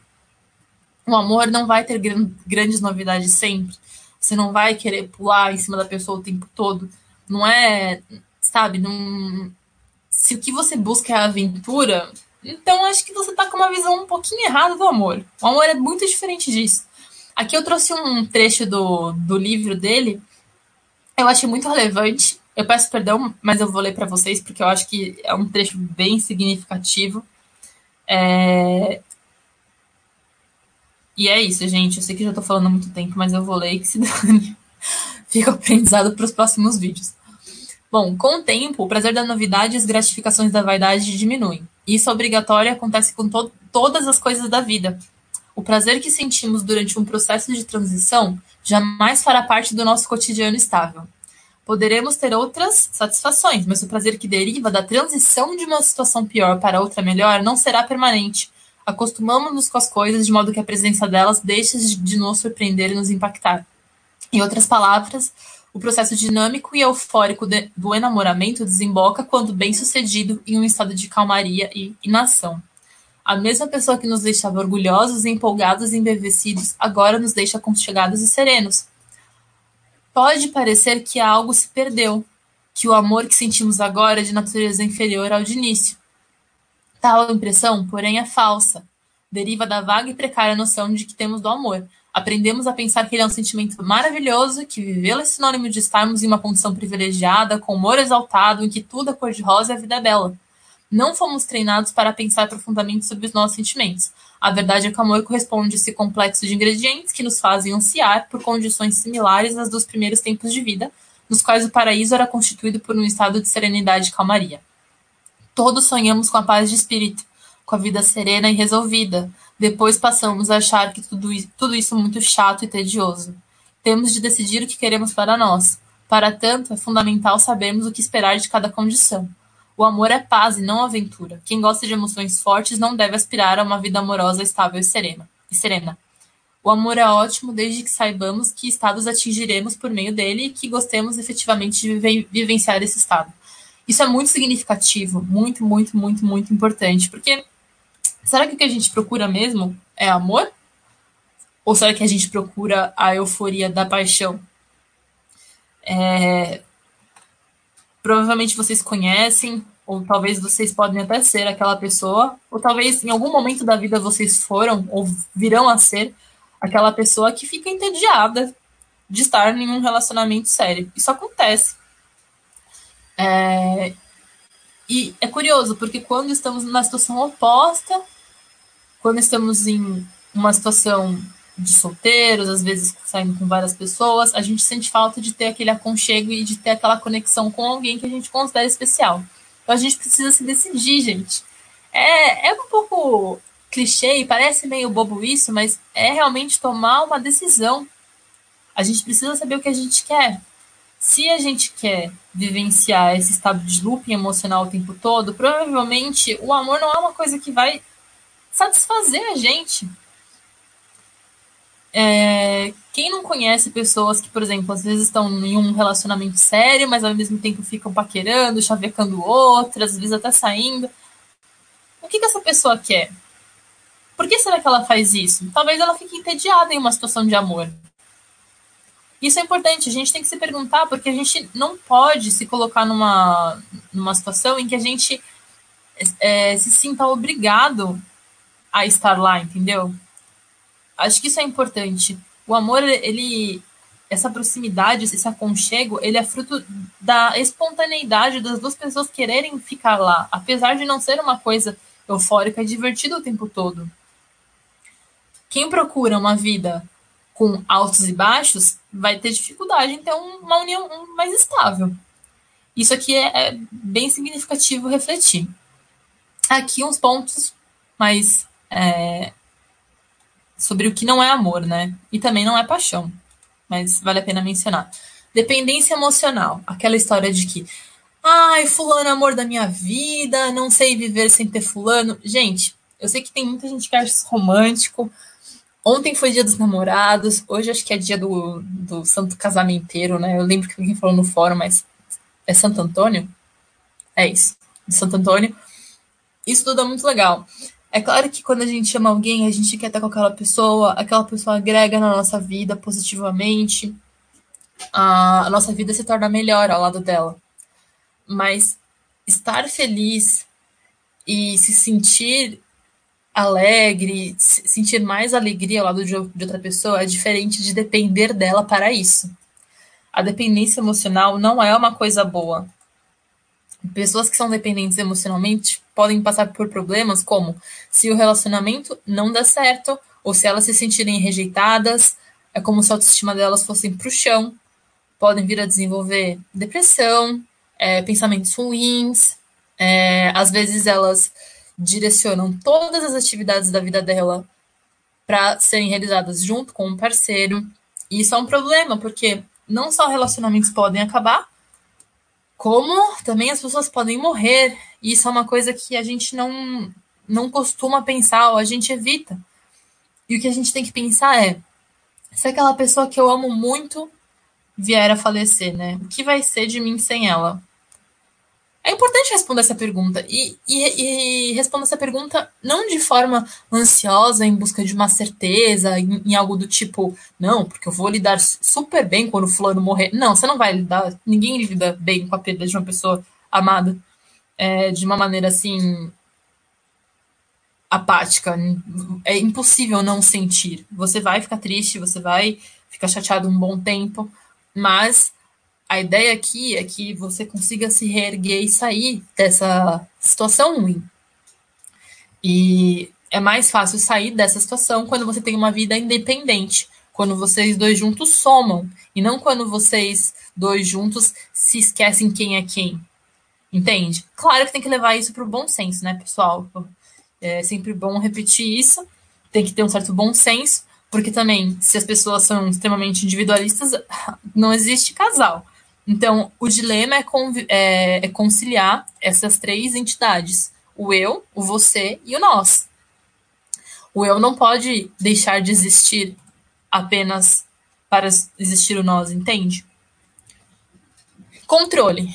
Controle, acho que isso também é algo é, bem conhecido, não exige grandes debates ou, ou apontamentos, mas o controle tem a ver com você hum, querer que o outro faça as coisas do jeito que você acha que é o melhor para ele. E também tem a ver com o fato de você não deixar o outro agir de maneira espontânea.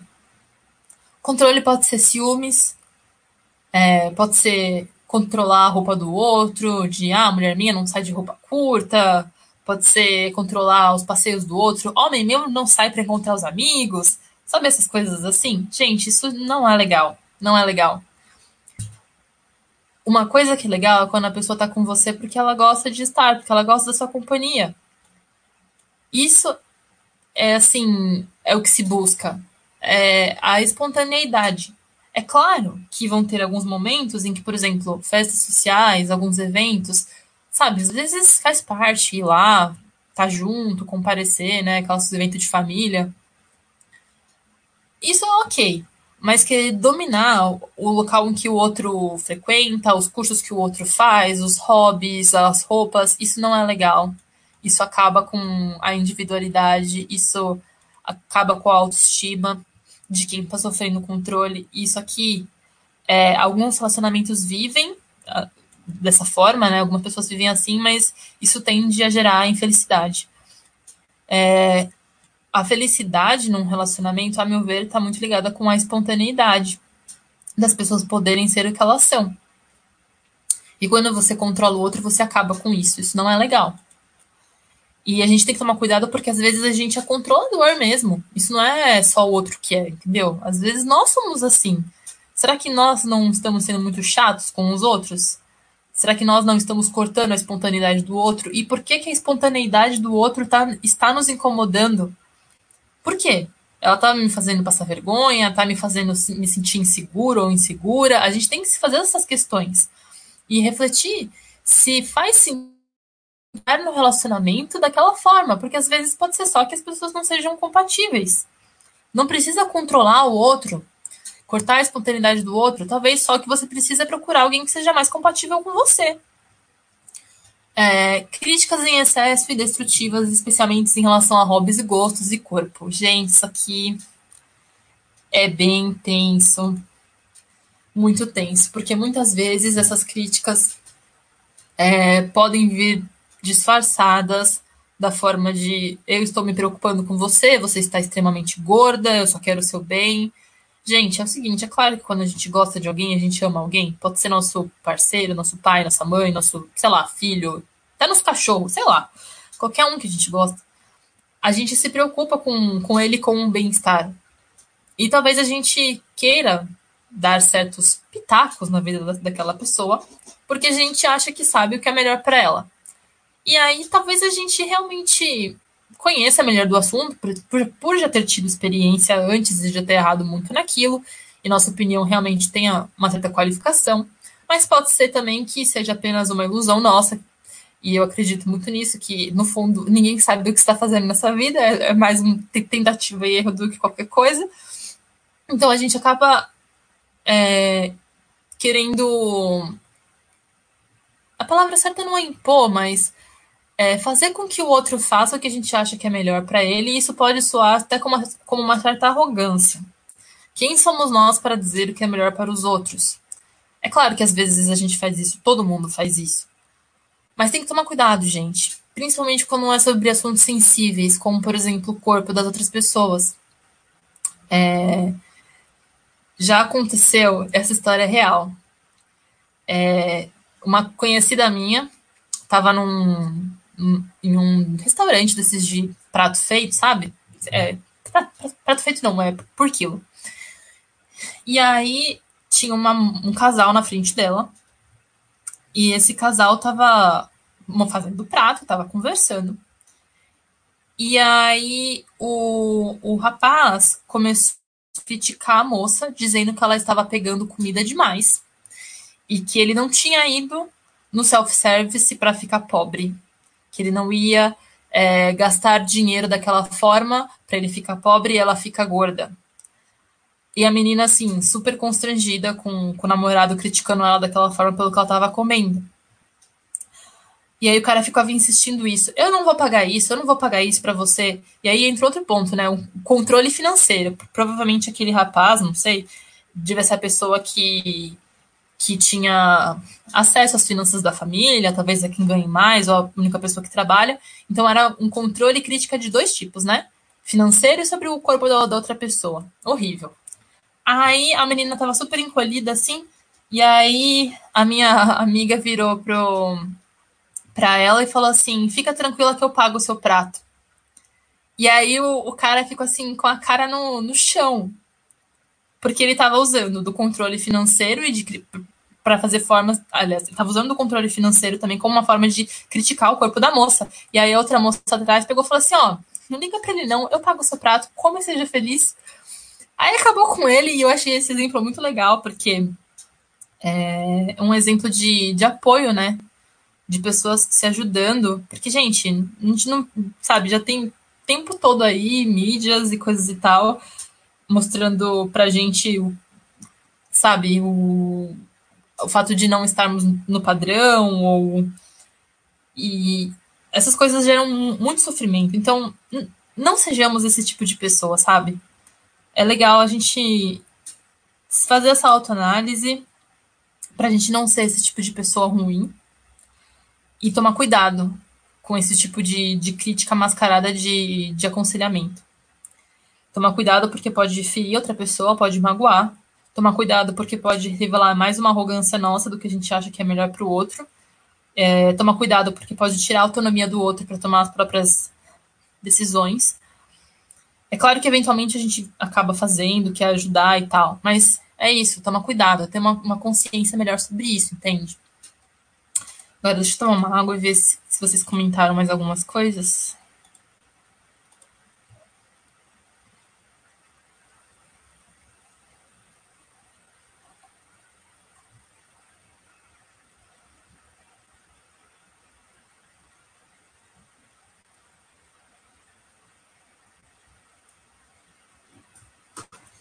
Nossa, eles iam assistir o Gicovati. Gente, eu gosto tanto do Gicovati, mas tanto vocês não têm noção. Ele tem um programa de rádio que dá para ouvir no YouTube. Eles publicam, e aí os ouvintes é, ligam para ele e falam do, dos problemas que eles passavam e tal. E é muito legal, assim, sabe? Porque você acaba tendo uma, uma dimensão de, sabe, do, do sofrimento dos humanos, existenciais. Eu, eu acho isso muito interessante, né? Não sei se vocês acham, mas eu acho. E eu fico muito empolgada e eu gosto de ver as, as soluções que ele propõe para as pessoas e, e ver que muitas coisas assim, tá todo mundo passando pelas mesmas coisas, sabe? É muito legal. É, ele morreu em 2016, se não salvo engano.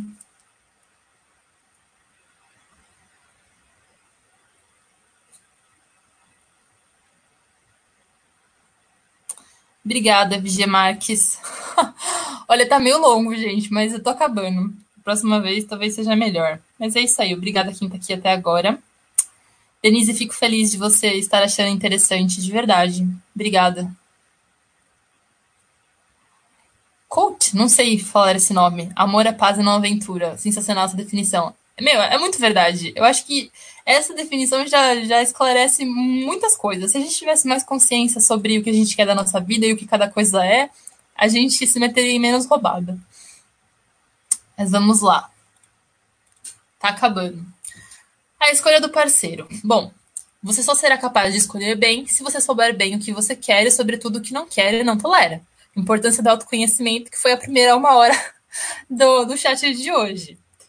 Isso aqui é muito importante.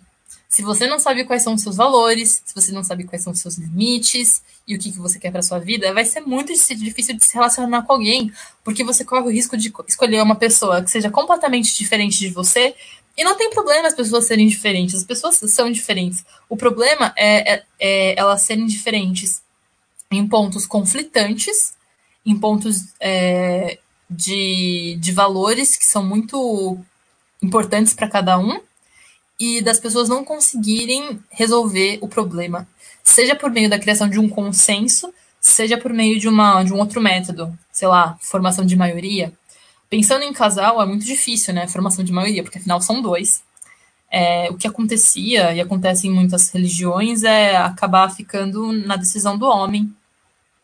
Mas isso de uns tempos para cá tá mudando e cada vez mais os casais precisam conversar melhor sobre o que eles querem, quais são os objetivos e como solucionar os pontos de divergência, né? Quando você tá com uma pessoa que tem valores mais próximos aos seus, é mais provável que ela resolva o problema de uma maneira é, parecida com a sua. Isso ajuda a evitar conflito. Não tem como se livrar 100% dos conflitos, isso é, é impossível, porque as pessoas são universos diferentes. Mas o que a gente pode fazer é escolher estar com alguém com que seja fácil resolver os problemas e escolher estar com alguém que seja é, suficientemente parecida com a gente para a gente ter uma vida tranquila e em paz. Porque ninguém é parecido com ninguém 100%, né? Aí aqui é uma questão importante, o paradoxo das escolhas. No mar de possibilidades, escolher fica mais difícil. Isso também vale para relacionamentos. Eu chamei isso aqui de efeito Tinder. Eu acho isso interessante porque talvez vocês conheçam pessoas que estão o tempo todo em relacionamentos sérios, né? Sei lá, eu sei de alguns casais assim que me vem à mente que eu sei que estão juntos desde a época do ensino médio. É, e agora estão formados, casados, uns têm até filhos. Mas tem outros que já terminaram, tiveram outros namoros, e tem aquelas pessoas que estão sempre solteiras. E eu tenho um amigo que faz parte desse grupo de pessoas sempre solteiras. E uma vez eu perguntei para ele, mas fulano, por que, que você, né, tá assim o tempo todo? Você não pensa em namorar com ninguém? Você não pensa. E ele virou para mim e falou assim: Olha, eu penso, eu quero casar, quero ter filhos, mas é que eu não sei. Eu tô com uma pessoa, eu, eu fico querendo já conhecer outra, porque eu, eu tenho a sensação de que eu tô perdendo alguma coisa. E eu achei interessante ele falar aquilo para mim, porque eu comecei a observar e isso vale para várias situações da nossa vida. É, a gente se, se sentir insatisfeito com as nossas escolhas, pensando que poderia ter escolhido de uma forma melhor, ou que o que a gente escolheu na verdade não é, não é tão bom. E, gente, o fato é o seguinte: a gente tem a ideia de que quanto mais liberdade a gente tiver para escolher, mais feliz a gente vai ser com as nossas escolhas. E na verdade é o oposto. Aqui embaixo, quem tiver interesse, tem um TED sobre esse tema, o paradoxo das escolhas. Não vou mostrar ele aqui porque eu já estou falando há muito tempo, mas é legal de vocês assistirem e darem uma olhada. Que a questão é justamente essa. No mar de possibilidades, se você não, não estabelece critérios e limites, fica difícil de você se sentir satisfeito com qualquer coisa. E isso acaba fazendo com que muitas pessoas entrem em relacionamentos e elas procurem coisas é, fora do relacionamento, ou talvez nem entrem no próprio relacionamento, entendeu? Elas não conseguem ficar com ninguém. E, e, e não porque é uma opção. Ela quer um relacionamento sério. Ela, ela quer um namorado, ela quer um, se casar com alguém. Mas aqu, aquela sensação, aquele medo de estar perdendo alguma coisa é muito maior. E medo de, de estar fazendo uma escolha errada é muito maior. Então, isso aqui é bem interessante para a gente refletir. É claro que é, é importante a gente ter possibilidades, né? Não aceitar a primeira coisa que vem assim, né? Qualquer coisa, às vezes acaba se metendo nos rolos, depois é difícil sair. Mas é, também não, é, não querer abraçar o mundo. Não existe isso. Isso só vai gerar mais angústia, só vai gerar mais ansiedade. Eu penso, essa sou eu, é uma opinião pessoal, que é, faz sentido a gente exercitar o autoconhecimento saber quais são os nossos valores, os nossos limites, aquilo que a gente quer ou não para nossa vida, e utilizar isso como critério para a gente se relacionar com outras pessoas. Um exemplo simples. é, cigarro. Algumas pessoas namoram e casam com pessoas que fumam. Outras pessoas toleram, é, ou porque também fumam, é, ou porque realmente para elas não faz diferença. Mas tem gente que não, que sua nota de corte não quer. Isso é um direito da pessoa, um limite. Mas aí ela já tira da, da, assim, de um amplo espectro de pessoas, sei lá, pessoas que fumam. Um exemplo. É um exemplo meio bobo, mas é, é importante a gente pensar sobre isso. O estilo de vida do outro é, tem a ver comigo? A gente consegue conciliar isso? A gente consegue é, lidar com os defeitos do um do outro, com as qualidades, com as manias? O que é importante para nós dois? Os, os, nossos valores, eles são convergentes? E os nossos limites? É, e os nossos objetivos? Isso é muito importante de se pensar, porque você já vai fechando, né? Você vai é, limitando o espectro de escolhas para fazer uma escolha mais acertada. Escolher um relacionamento que seja melhor, um relacionamento, um relacionamento de qualidade. Não simplesmente qualquer pessoa porque você quer estar num relacionamento. E também não ficar pulando de galho em galho porque nunca nada é bom o suficiente. Então, refletir sobre essas, essas questões é muito importante. Aí, aqui alguns comentários para encerrar, mas que eu acho que é sempre bom lembrar, porque hum, às vezes a gente se esquece. Pessoas são diferentes, cada pessoa é um universo particular. Relacionar-se com alguém é conhecer esse universo e lidar com os altos e baixos dele. Lidar com os altos e baixos. Vocês lembram lá no comecinho, quando a gente falou sobre emoções e sentimentos? Emoções são mais imediatas, são reações é, mais inconscientes, mais automáticas. Enquanto que os sentimentos é o processo, né? É a elaboração que a gente faz daquilo. O amor é um sentimento, ele não é uma emoção. Se você não vive alguma coisa e fala, ai, aconteceu tal coisa e, e, sei lá, amei. Tá, você pode a gente falar isso no sentido de, de gostou, assim, de ah, aquela coisa legal e aquela coisa me agradou.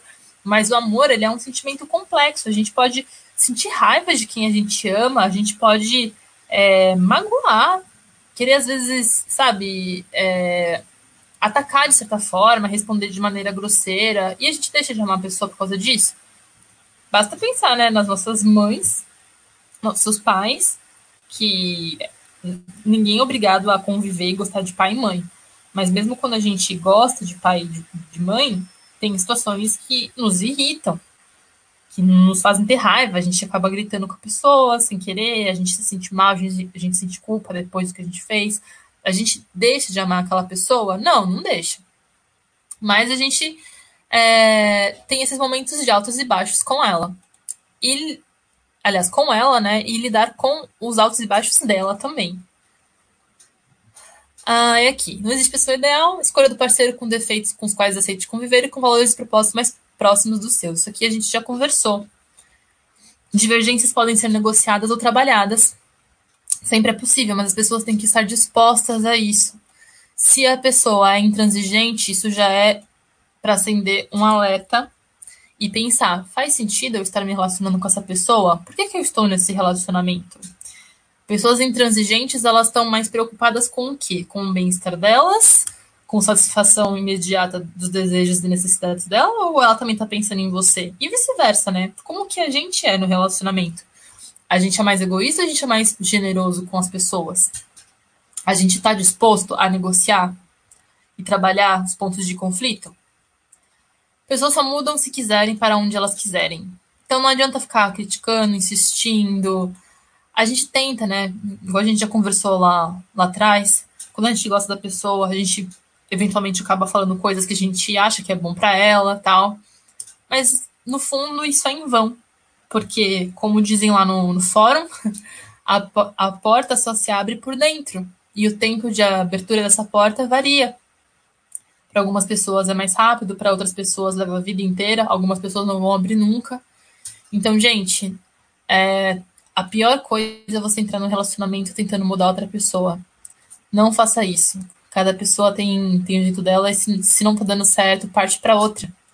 Hoje em dia, ainda mais hoje em dia, né? A gente vive num mundo com aplicativos, com, com assim, bares e festas e vários eventos sociais, e quem é mais quietinho também pode conhecer pessoas é, pela internet, em, em, grupos, às vezes, de hobbies, né? De, de, é, grupos de leitura. é, aulas de dança, aulas de música, aulas de culinária. Tem vários locais para conhecer pessoas que tenham interesses parecidos com os nossos. Então, é, ao invés de insistir em um relacionamento que está te fazendo mal, que está gerando infelicidade, que outra pessoa também não está feliz, que você está querendo mudar a pessoa ou ela te mudar, talvez você tenha que cogitar a hipótese de talvez mudar o, o relacionamento. Claro, bom senso, não é para ficar é, descartando pessoas, a ideia não é essa. Mas assim, tudo tem um limite, e o limite passa a ser, no meu entendimento, quando o relacionamento perde a espontaneidade, e assim, que eu digo perder não é, sei lá, é, de vez em quando você tá meio de saco cheio, da pessoa e faz a coisa meio contragosto. Não, não é isso, mas assim, o convívio 100% do tempo passa a ser assim, entendeu? Ou sempre foi assim. Quando o relacionamento perde a espontaneidade, as pessoas sentem que elas não são mais elas mesmas na maior parte do tempo, é importante repensar se faz sentido ficar naquele relacionamento. E aqui, uma coisa muito importante. Se já fez a escolha, foque no que está buscando e construindo com a pessoa e não no que está deixando para trás. Que entra um pouco naquela questão do, do efeito Tinder, né? O mundo é cheio de possibilidades. Nós podemos conhecer pessoas de qualquer lugar, pessoas que fazem coisas diferentes.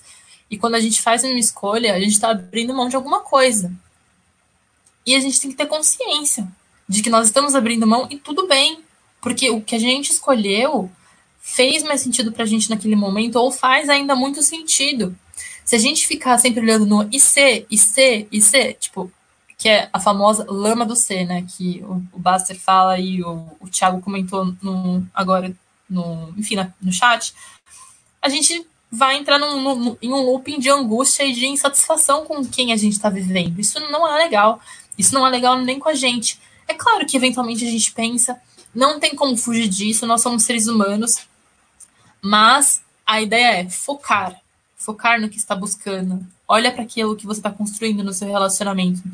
Olha para aquilo que vocês é, pretendem fazer juntos, vivenciar juntos, experienciar juntos. Foca nas coisas boas, agradece, é, seja grato com a companhia da pessoa. E é isso, sabe? Entender que estar com alguém significa abrir mão de outras possibilidades, mas tudo bem.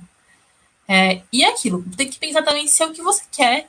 Porque, voltando lá atrás para a apresentação, se você é uma pessoa que gosta de muitas aventuras, talvez o amor não seja realmente algo muito para você. Talvez você seja uma pessoa que curta mais os altos e baixos da paixão. E tudo bem também. Você saber quem você é, qual tipo de pessoa você é e o que você quer, você pode ser sincero primeiro com você e depois com o outro, com quem você está se relacionando e vocês alinham expectativas nesse sentido, para caminhar junto ou então para decidir caminhar separado. Tá tudo bem sair com uma pessoa algumas vezes, falar para ela, olha, eu tô aqui saindo, mas eu não quero muito um relacionamento sério. É melhor do que ficar às vezes iludindo a pessoa, não falando nada, sabe? E é isso. Também não é para ficar de paranoia e ficar querendo ter certeza nas coisas, entendeu? Não existe certeza. Dúvidas vão surgir, é, mas a ideia é focar naquilo que estamos buscando, nos pontos positivos. E é isso. Deixar o que está para trás para trás.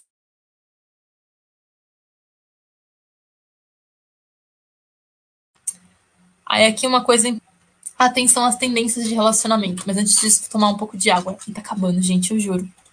Deixa eu ver os comentários. Hum. É o baixista. Qual é o bullshit do relacionamento hoje em dia? Olha, eu não sei. Eu, eu poderia dizer várias coisas de bullshit aqui, de, de relacionamento.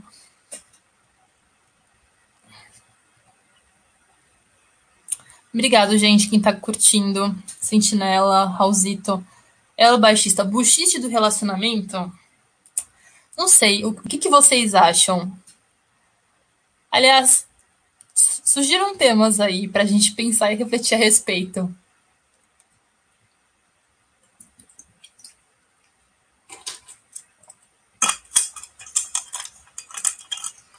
Uma coisa que eu acho meio bullshit de relacionamento é ficar colocando tudo, tudo nas redes sociais, expondo demais. Isso eu acho meio, meio over. Eu não curto muito, não. Acho legal postar fotos, é, declarações, mas, mas não muito, sabe? Não sei, essa sou eu. E vocês? Vocês curtem esse tipo de coisa?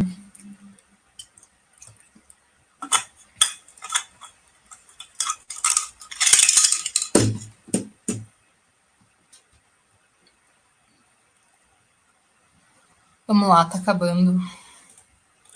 Vamos falar agora um pouco sobre as tendências de relacionamento.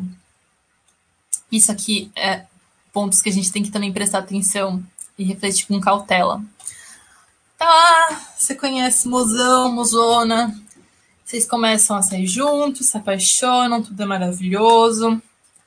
Só que aí, é, aos poucos você começa a ver coisas que você não gosta no comportamento daquela pessoa.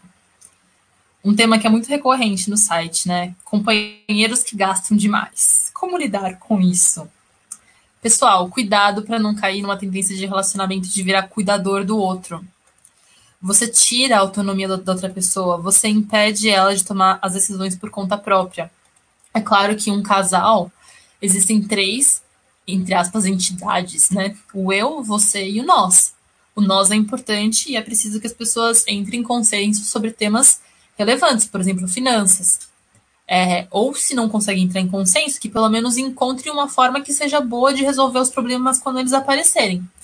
Mas cuidado para que nesses pontos em que tem a divergência, não acontecer de um tirar autonomia e querer cuidar do outro, excessivamente tratando o outro como se fosse uma criança.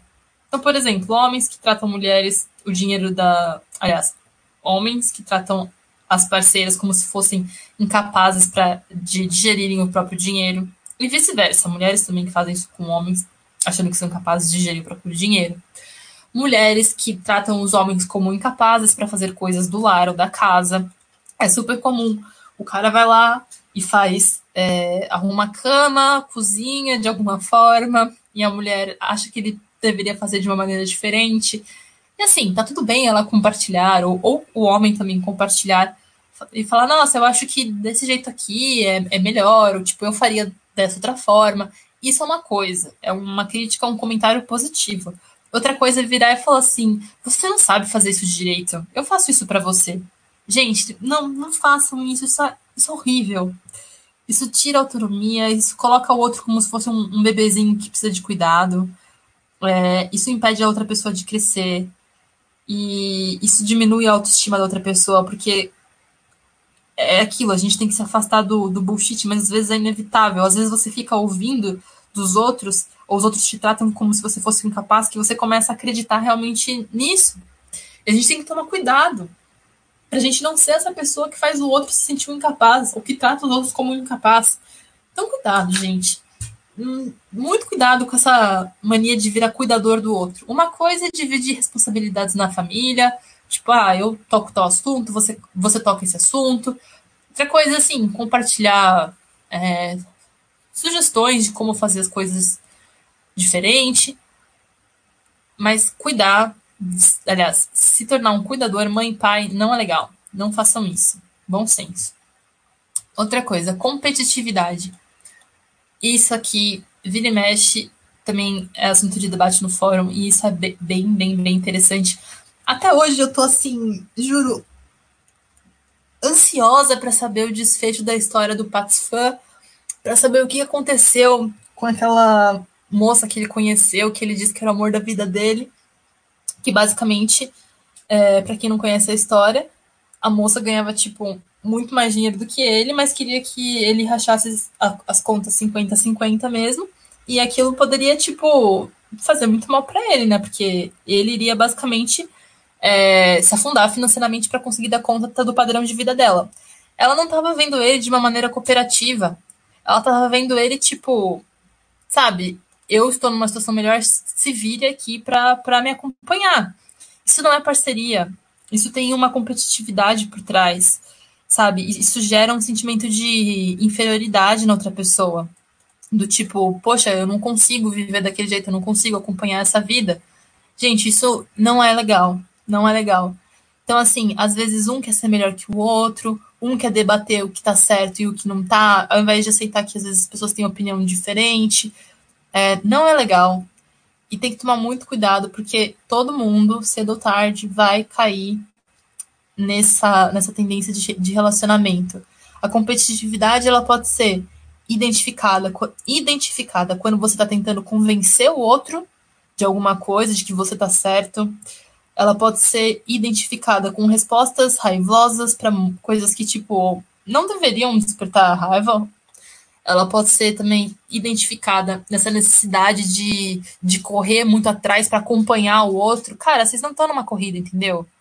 Vocês não estão assim. Então, tipo, com calma, criando as coisas em conjunto, cooperando, um colaborando com o outro, é, ajudando um ao outro para melhorar os pontos fracos, mas também o ponto forte de cada um contribuindo positivamente para a relação não colocar o outro numa, numa condição de perdedor e de vencedor. Isso não é legal.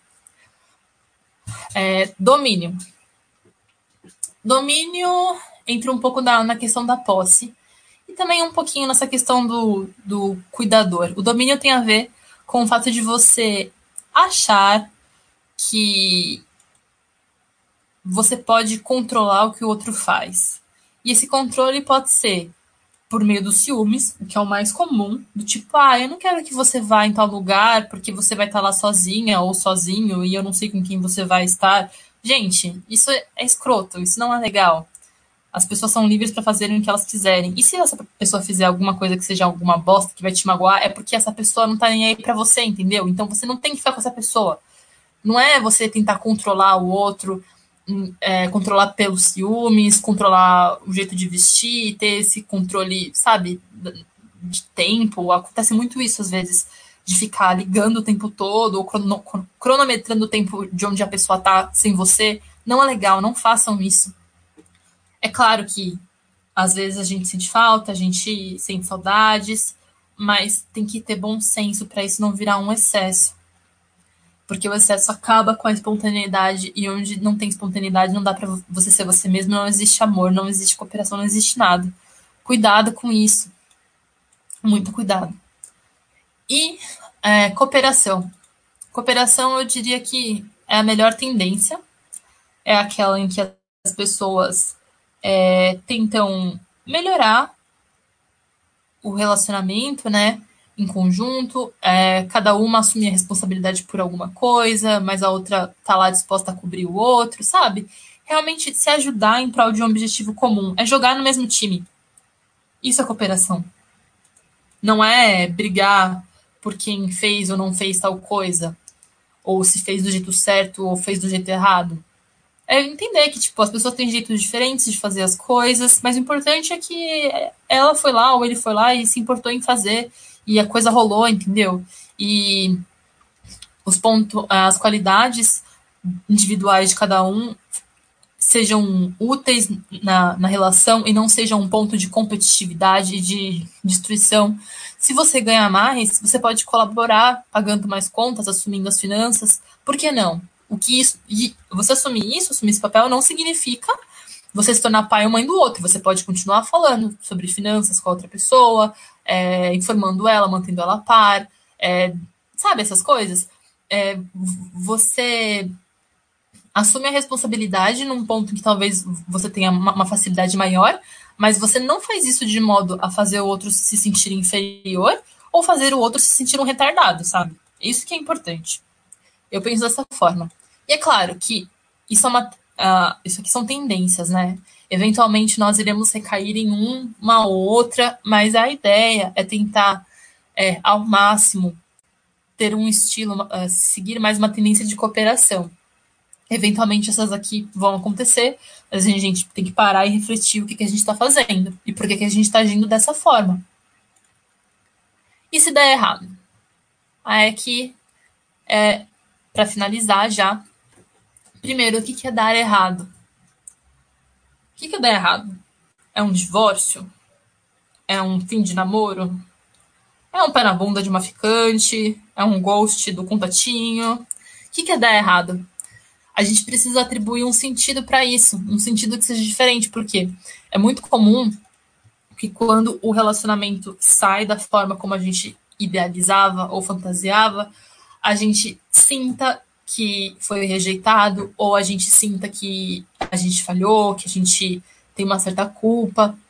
Assim, é importante a gente parar para refletir o que poderia ter feito melhor, o que pode ser diferente no futuro. E conforme eu já comentei ao longo do chat, as emoções ruins, elas vão vir, não tem como evitar. A gente vai sentir aceitar, processa a emoção, é, tira a informação positiva que ela, ela puder te dar e traz um novo sentido pro, pro término de um relacionamento. Se, por exemplo, você está num casamento infeliz, que não existe nenhum tipo de possibilidade de melhora, vocês já tentaram de tudo, e, por exemplo, vocês têm filhos, será que não é mais interessante os pais se separarem, terem uma vida individual e felizes, do que estarem juntos infelizes? O que, que você está passando para os seus filhos quando vocês estão casados e infelizes? É, estar infeliz, mas estar casado, significa que o casamento está dando certo? A gente tem que pensar sobre esse, essas questões. Eu penso que se você consegue atravessar as sensações ruins, as crises e, e tirar aprendizados e lições e ir se melhorando ao longo do tempo, tá dando certo, sabe? Talvez aconteceu alguma coisa que chateou, o, aquela roupagem formal de namoro, o casamento já não existe mais, mas isso não significa que o que você viveu com a pessoa está sendo jogado no lixo, ou que não valeu de nada. Algum tipo de aprendizado, ainda que seja individual, provavelmente você vai ter. Então, assim, é, se preocupe em estar feliz nos seus relacionamentos. E aqui, estar feliz nos relacionamentos com outras pessoas, mas também no relacionamento com você mesmo. Porque você existe para além de um namoro, de um casamento ou de um trabalho. Que aqui a gente está falando mais de relacionamento afetivo. Mas vale trabalho também, é, amizade, amizades que às vezes dão errado, brigam. Se preocupe em estar feliz e entenda que a felicidade não é uma coisa que é imediata, não é, não é uma emoção que você vai sentir assim. É, é você entender que terão momentos de altos e baixos, mas que no final de tudo o saldo ainda é positivo, entendeu? Eu penso dessa forma, eu acho que isso que faz sentido. E é por isso que eu tô compartilhando isso com vocês. Então, às vezes, o namoro pode terminar, um casamento pode terminar, uma amizade pode terminar, um trabalho pode terminar, às vezes pode ser por uma demissão ou não, mas você pode pensar que deu certo no, durante o período em que o, o, o relacionamento era bom e fazia sentido, e agora que acabou, você está livre para viver outras coisas que podem ser muito legais também. Você pode se mudar enquanto pessoa e crescer e evoluir. E talvez seu parceiro também cresça e evolua. Então, não atribua um peso tão grande quando as coisas não saem como planejado, quando os relacionamentos terminam. Terminar não significa que deu errado. Terminar significa que talvez não faça mais sentido. É, e você pode tirar coisas positivas daí. Você pode ter novas experiências. Você é uma pessoa melhor agora, depois disso que você viveu.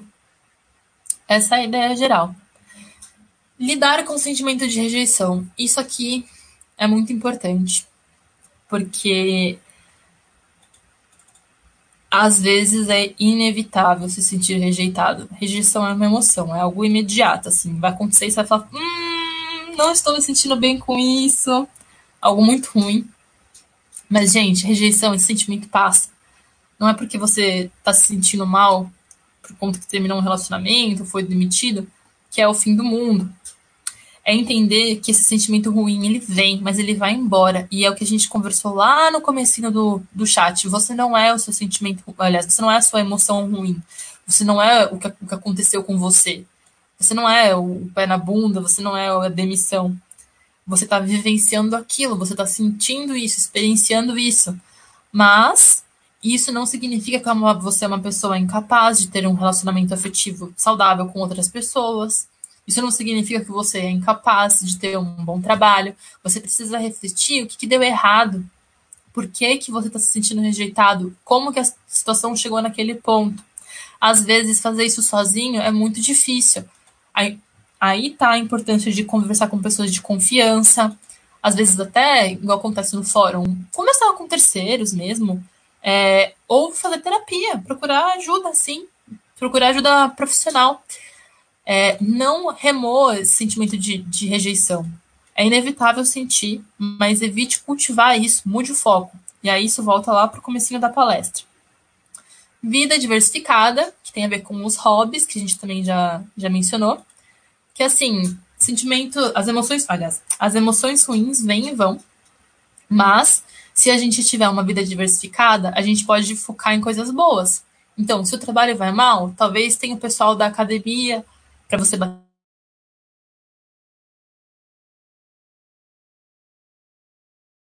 com o seu parceiro ou parceira coisas que te agradam, então você passa um tempo com eles. E é isso, gente, diversificando a nossa vida. É, aqui a gente fala muito sobre investimentos, de não querer dar all-in num, num, ativo só, numa coisa só, mas isso vale para tudo na vida. Diver, ter uma diversificação saudável, ter amizades, ter hobbies, saber que a gente vai sobreviver, é, as, as dores a gente vai sentir, às vezes é inevitável, mas a gente pode superar e a diversificação contribui muito para isso. E claro, o tempo. Tudo isso leva tempo. Aqui a gente fala muito de aporte, tempo e valor, né? Para a parte da, das finanças. Mas isso também vale para tudo na vida. O tempo, ele vai ajudar você a processar a informação melhor, a você organizar seus pensamentos, organizar os seus sentimentos. E é claro que existe um esforço também nisso. Você ir atrás de se melhorar, de se tratar, de, de se tornar uma pessoa melhor. Mas dá tempo, porque isso não vai acontecer em um mês. E isso vale para tudo. Você não vai, sei lá, estar com o corpo que você quer estar em um mês, um ano, sei lá, você está começando a academia agora para malhar, para ganhar peso ou perder peso. Isso não vai acontecer rápido, não se iluda. É, superar términos de relacionamentos também não vai acontecer rápido. É, pelo menos eu nunca vi assim isso acontecer. Às vezes leva um tempo até você conseguir compreender é, as circunstâncias, as motivações, como chegou até aquele ponto. Inclusive, demissão também, gente, isso é muito complicado. A gente tem que aprender a dar tempo. Dar tempo para o sentimento ruim ser processado, para a gente colocar coisas boas no, no lugar, para a gente mudar os nossos sentimentos em relação aos fatos que a gente vivenciou. Porque vocês lembram que a gente conversou lá no comecinho que o sentimento ele é um processo de elaboração, é, enquanto as emoções são mais imediatas, mas que esse processo de elaborar os sentimentos ele também pode alterar a maneira como a gente reage às circunstâncias e, por consequência, alterar as nossas emoções. Então é isso, dar tempo e é, se permanecer nesse processo de autoconhecimento, de melhoramento constante, para tudo na vida. E é isso, pessoal. Palestra encerra por aqui. Foram duas horas e três minutos depois de uma hora de problema de som. Então, aos que chegaram até aqui, eu agradeço de verdade, do fundo do meu coração. É, agora eu aprendi como não deixar uma palestra tão longa, eu juro. Acho que da próxima vez eu vou deixar bem menor. Mas é isso, né? Vai lá e faz, e aos pouquinhos a gente vai aperfeiçoando. É uma coisa que a gente comenta muito aqui. Então, agradeço a participação de vocês. Deixar aqui meu muito obrigado.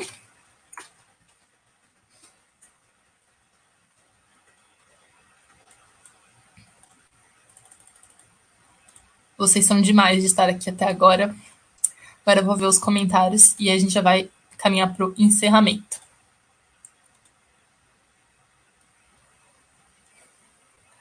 Aqui a Denise respondendo. Quando é incesso, eu acho brega. Quando fica compartilhando coisas de casal. Eu também acho muito brega. Sazon, nem WhatsApp tenho. Como assim você não tem WhatsApp? Olha, acho que você é a primeira pessoa que eu conheço que não tem WhatsApp. El Baixista. Astrologia é meio bullshit. Uma mulher parou de sair comigo ao descobrir meu signo. KKKK. Bom, olha, pense pro lado positivo. Talvez tenha sido um livramento. Talvez ela não seja muito compatível pro, assim com você, né? Se ela parou de sair com você por conta de signo, meio estranho. Felipe falando sobre casais em rede social. Postar em redes sociais, no meu modo de ver, é mais para autoafirmação e dar satisfação para terceiros. Sem falar que é o sujeito causador de cotovelo em quem não está tão bem assim como o seu relacionamento. Isso é um bom comentário, porque às vezes a pessoa nem tá feliz no relacionamento, mas ela tá lá postando para mostrar para os outros que tá feliz mesmo. E eu não sei vocês, mas tem uma frase que eu acho que faz muito sentido, que é o segredo do amor é o segredo, né? que é você manter a sua intimidade com a pessoa, você manter aquela relação mais especial possível, sabe? Não ficar banalizando ela com essas publicações. É legal publicar de vez em quando, mas não tornar algo muito banal, sabe? Eu acho que isso faz bastante sentido. O segredo do amor é o segredo. Ai, amado. O amado postou assim: boa tarde, vim às 15 ainda não tinha chat. Precisei sair, voltei, agora está fluindo. Vai ser gravado? Eu não sei, eu acho que tá sendo gravado. Só que, meu bem, amado, tá assim, muito longo. Hoje foi uma coisa bem complicada, mas eu acho que vai ser legal assistir. Espero que as pessoas estejam gostando. a Denise, não fazer outro se sentir retardado. Mas na verdade, às vezes parece que tá com uma pessoa, a pessoa tá te tratando que nem um incapaz. Gente, isso não é legal. Vixe, Ghost é o que mais tem. ai, ai. Cantineiro, muito bom. Muito obrigada. Denise, muito obrigada. Cenezino, Thiago, Sazão, Sentinela, Tile, muito obrigada. Camila, meninas que estão aqui presentes, muito obrigada. Eu fico muito feliz de ver mais mulheres na Blaster também. Felipe, Sazon, Sentinela, faz um chat de relacionamento na quarentena. É, Sentinela, esse tema é um pouco polêmico, mas acho que é uma boa ideia, viu? É bem legal. Se vocês tiverem mais é, ideias para chats, me avisem. Vou pensar. É isso, pessoal. Vou encerrar por aqui. É, muito obrigada quem chegou até aqui. Eu sei que já repeti isso mil vezes, mas é porque eu tô realmente feliz de ver aqui que tem alguns guerreirinhos que aguentaram uma hora com problemas no som e mais duas horas e pouquinho agora de eu para, falando sem parar. Espero que tenha agregado de alguma forma para vocês, que tenha trazido reflexões positivas. E é isso, aguardo o feedback de vocês com críticas e sugestões de como melhorar e também de assuntos para tratar futuramente, tá bom? É isso, pessoal. Muito obrigada e até. Aproveitem o sábado aí de vocês.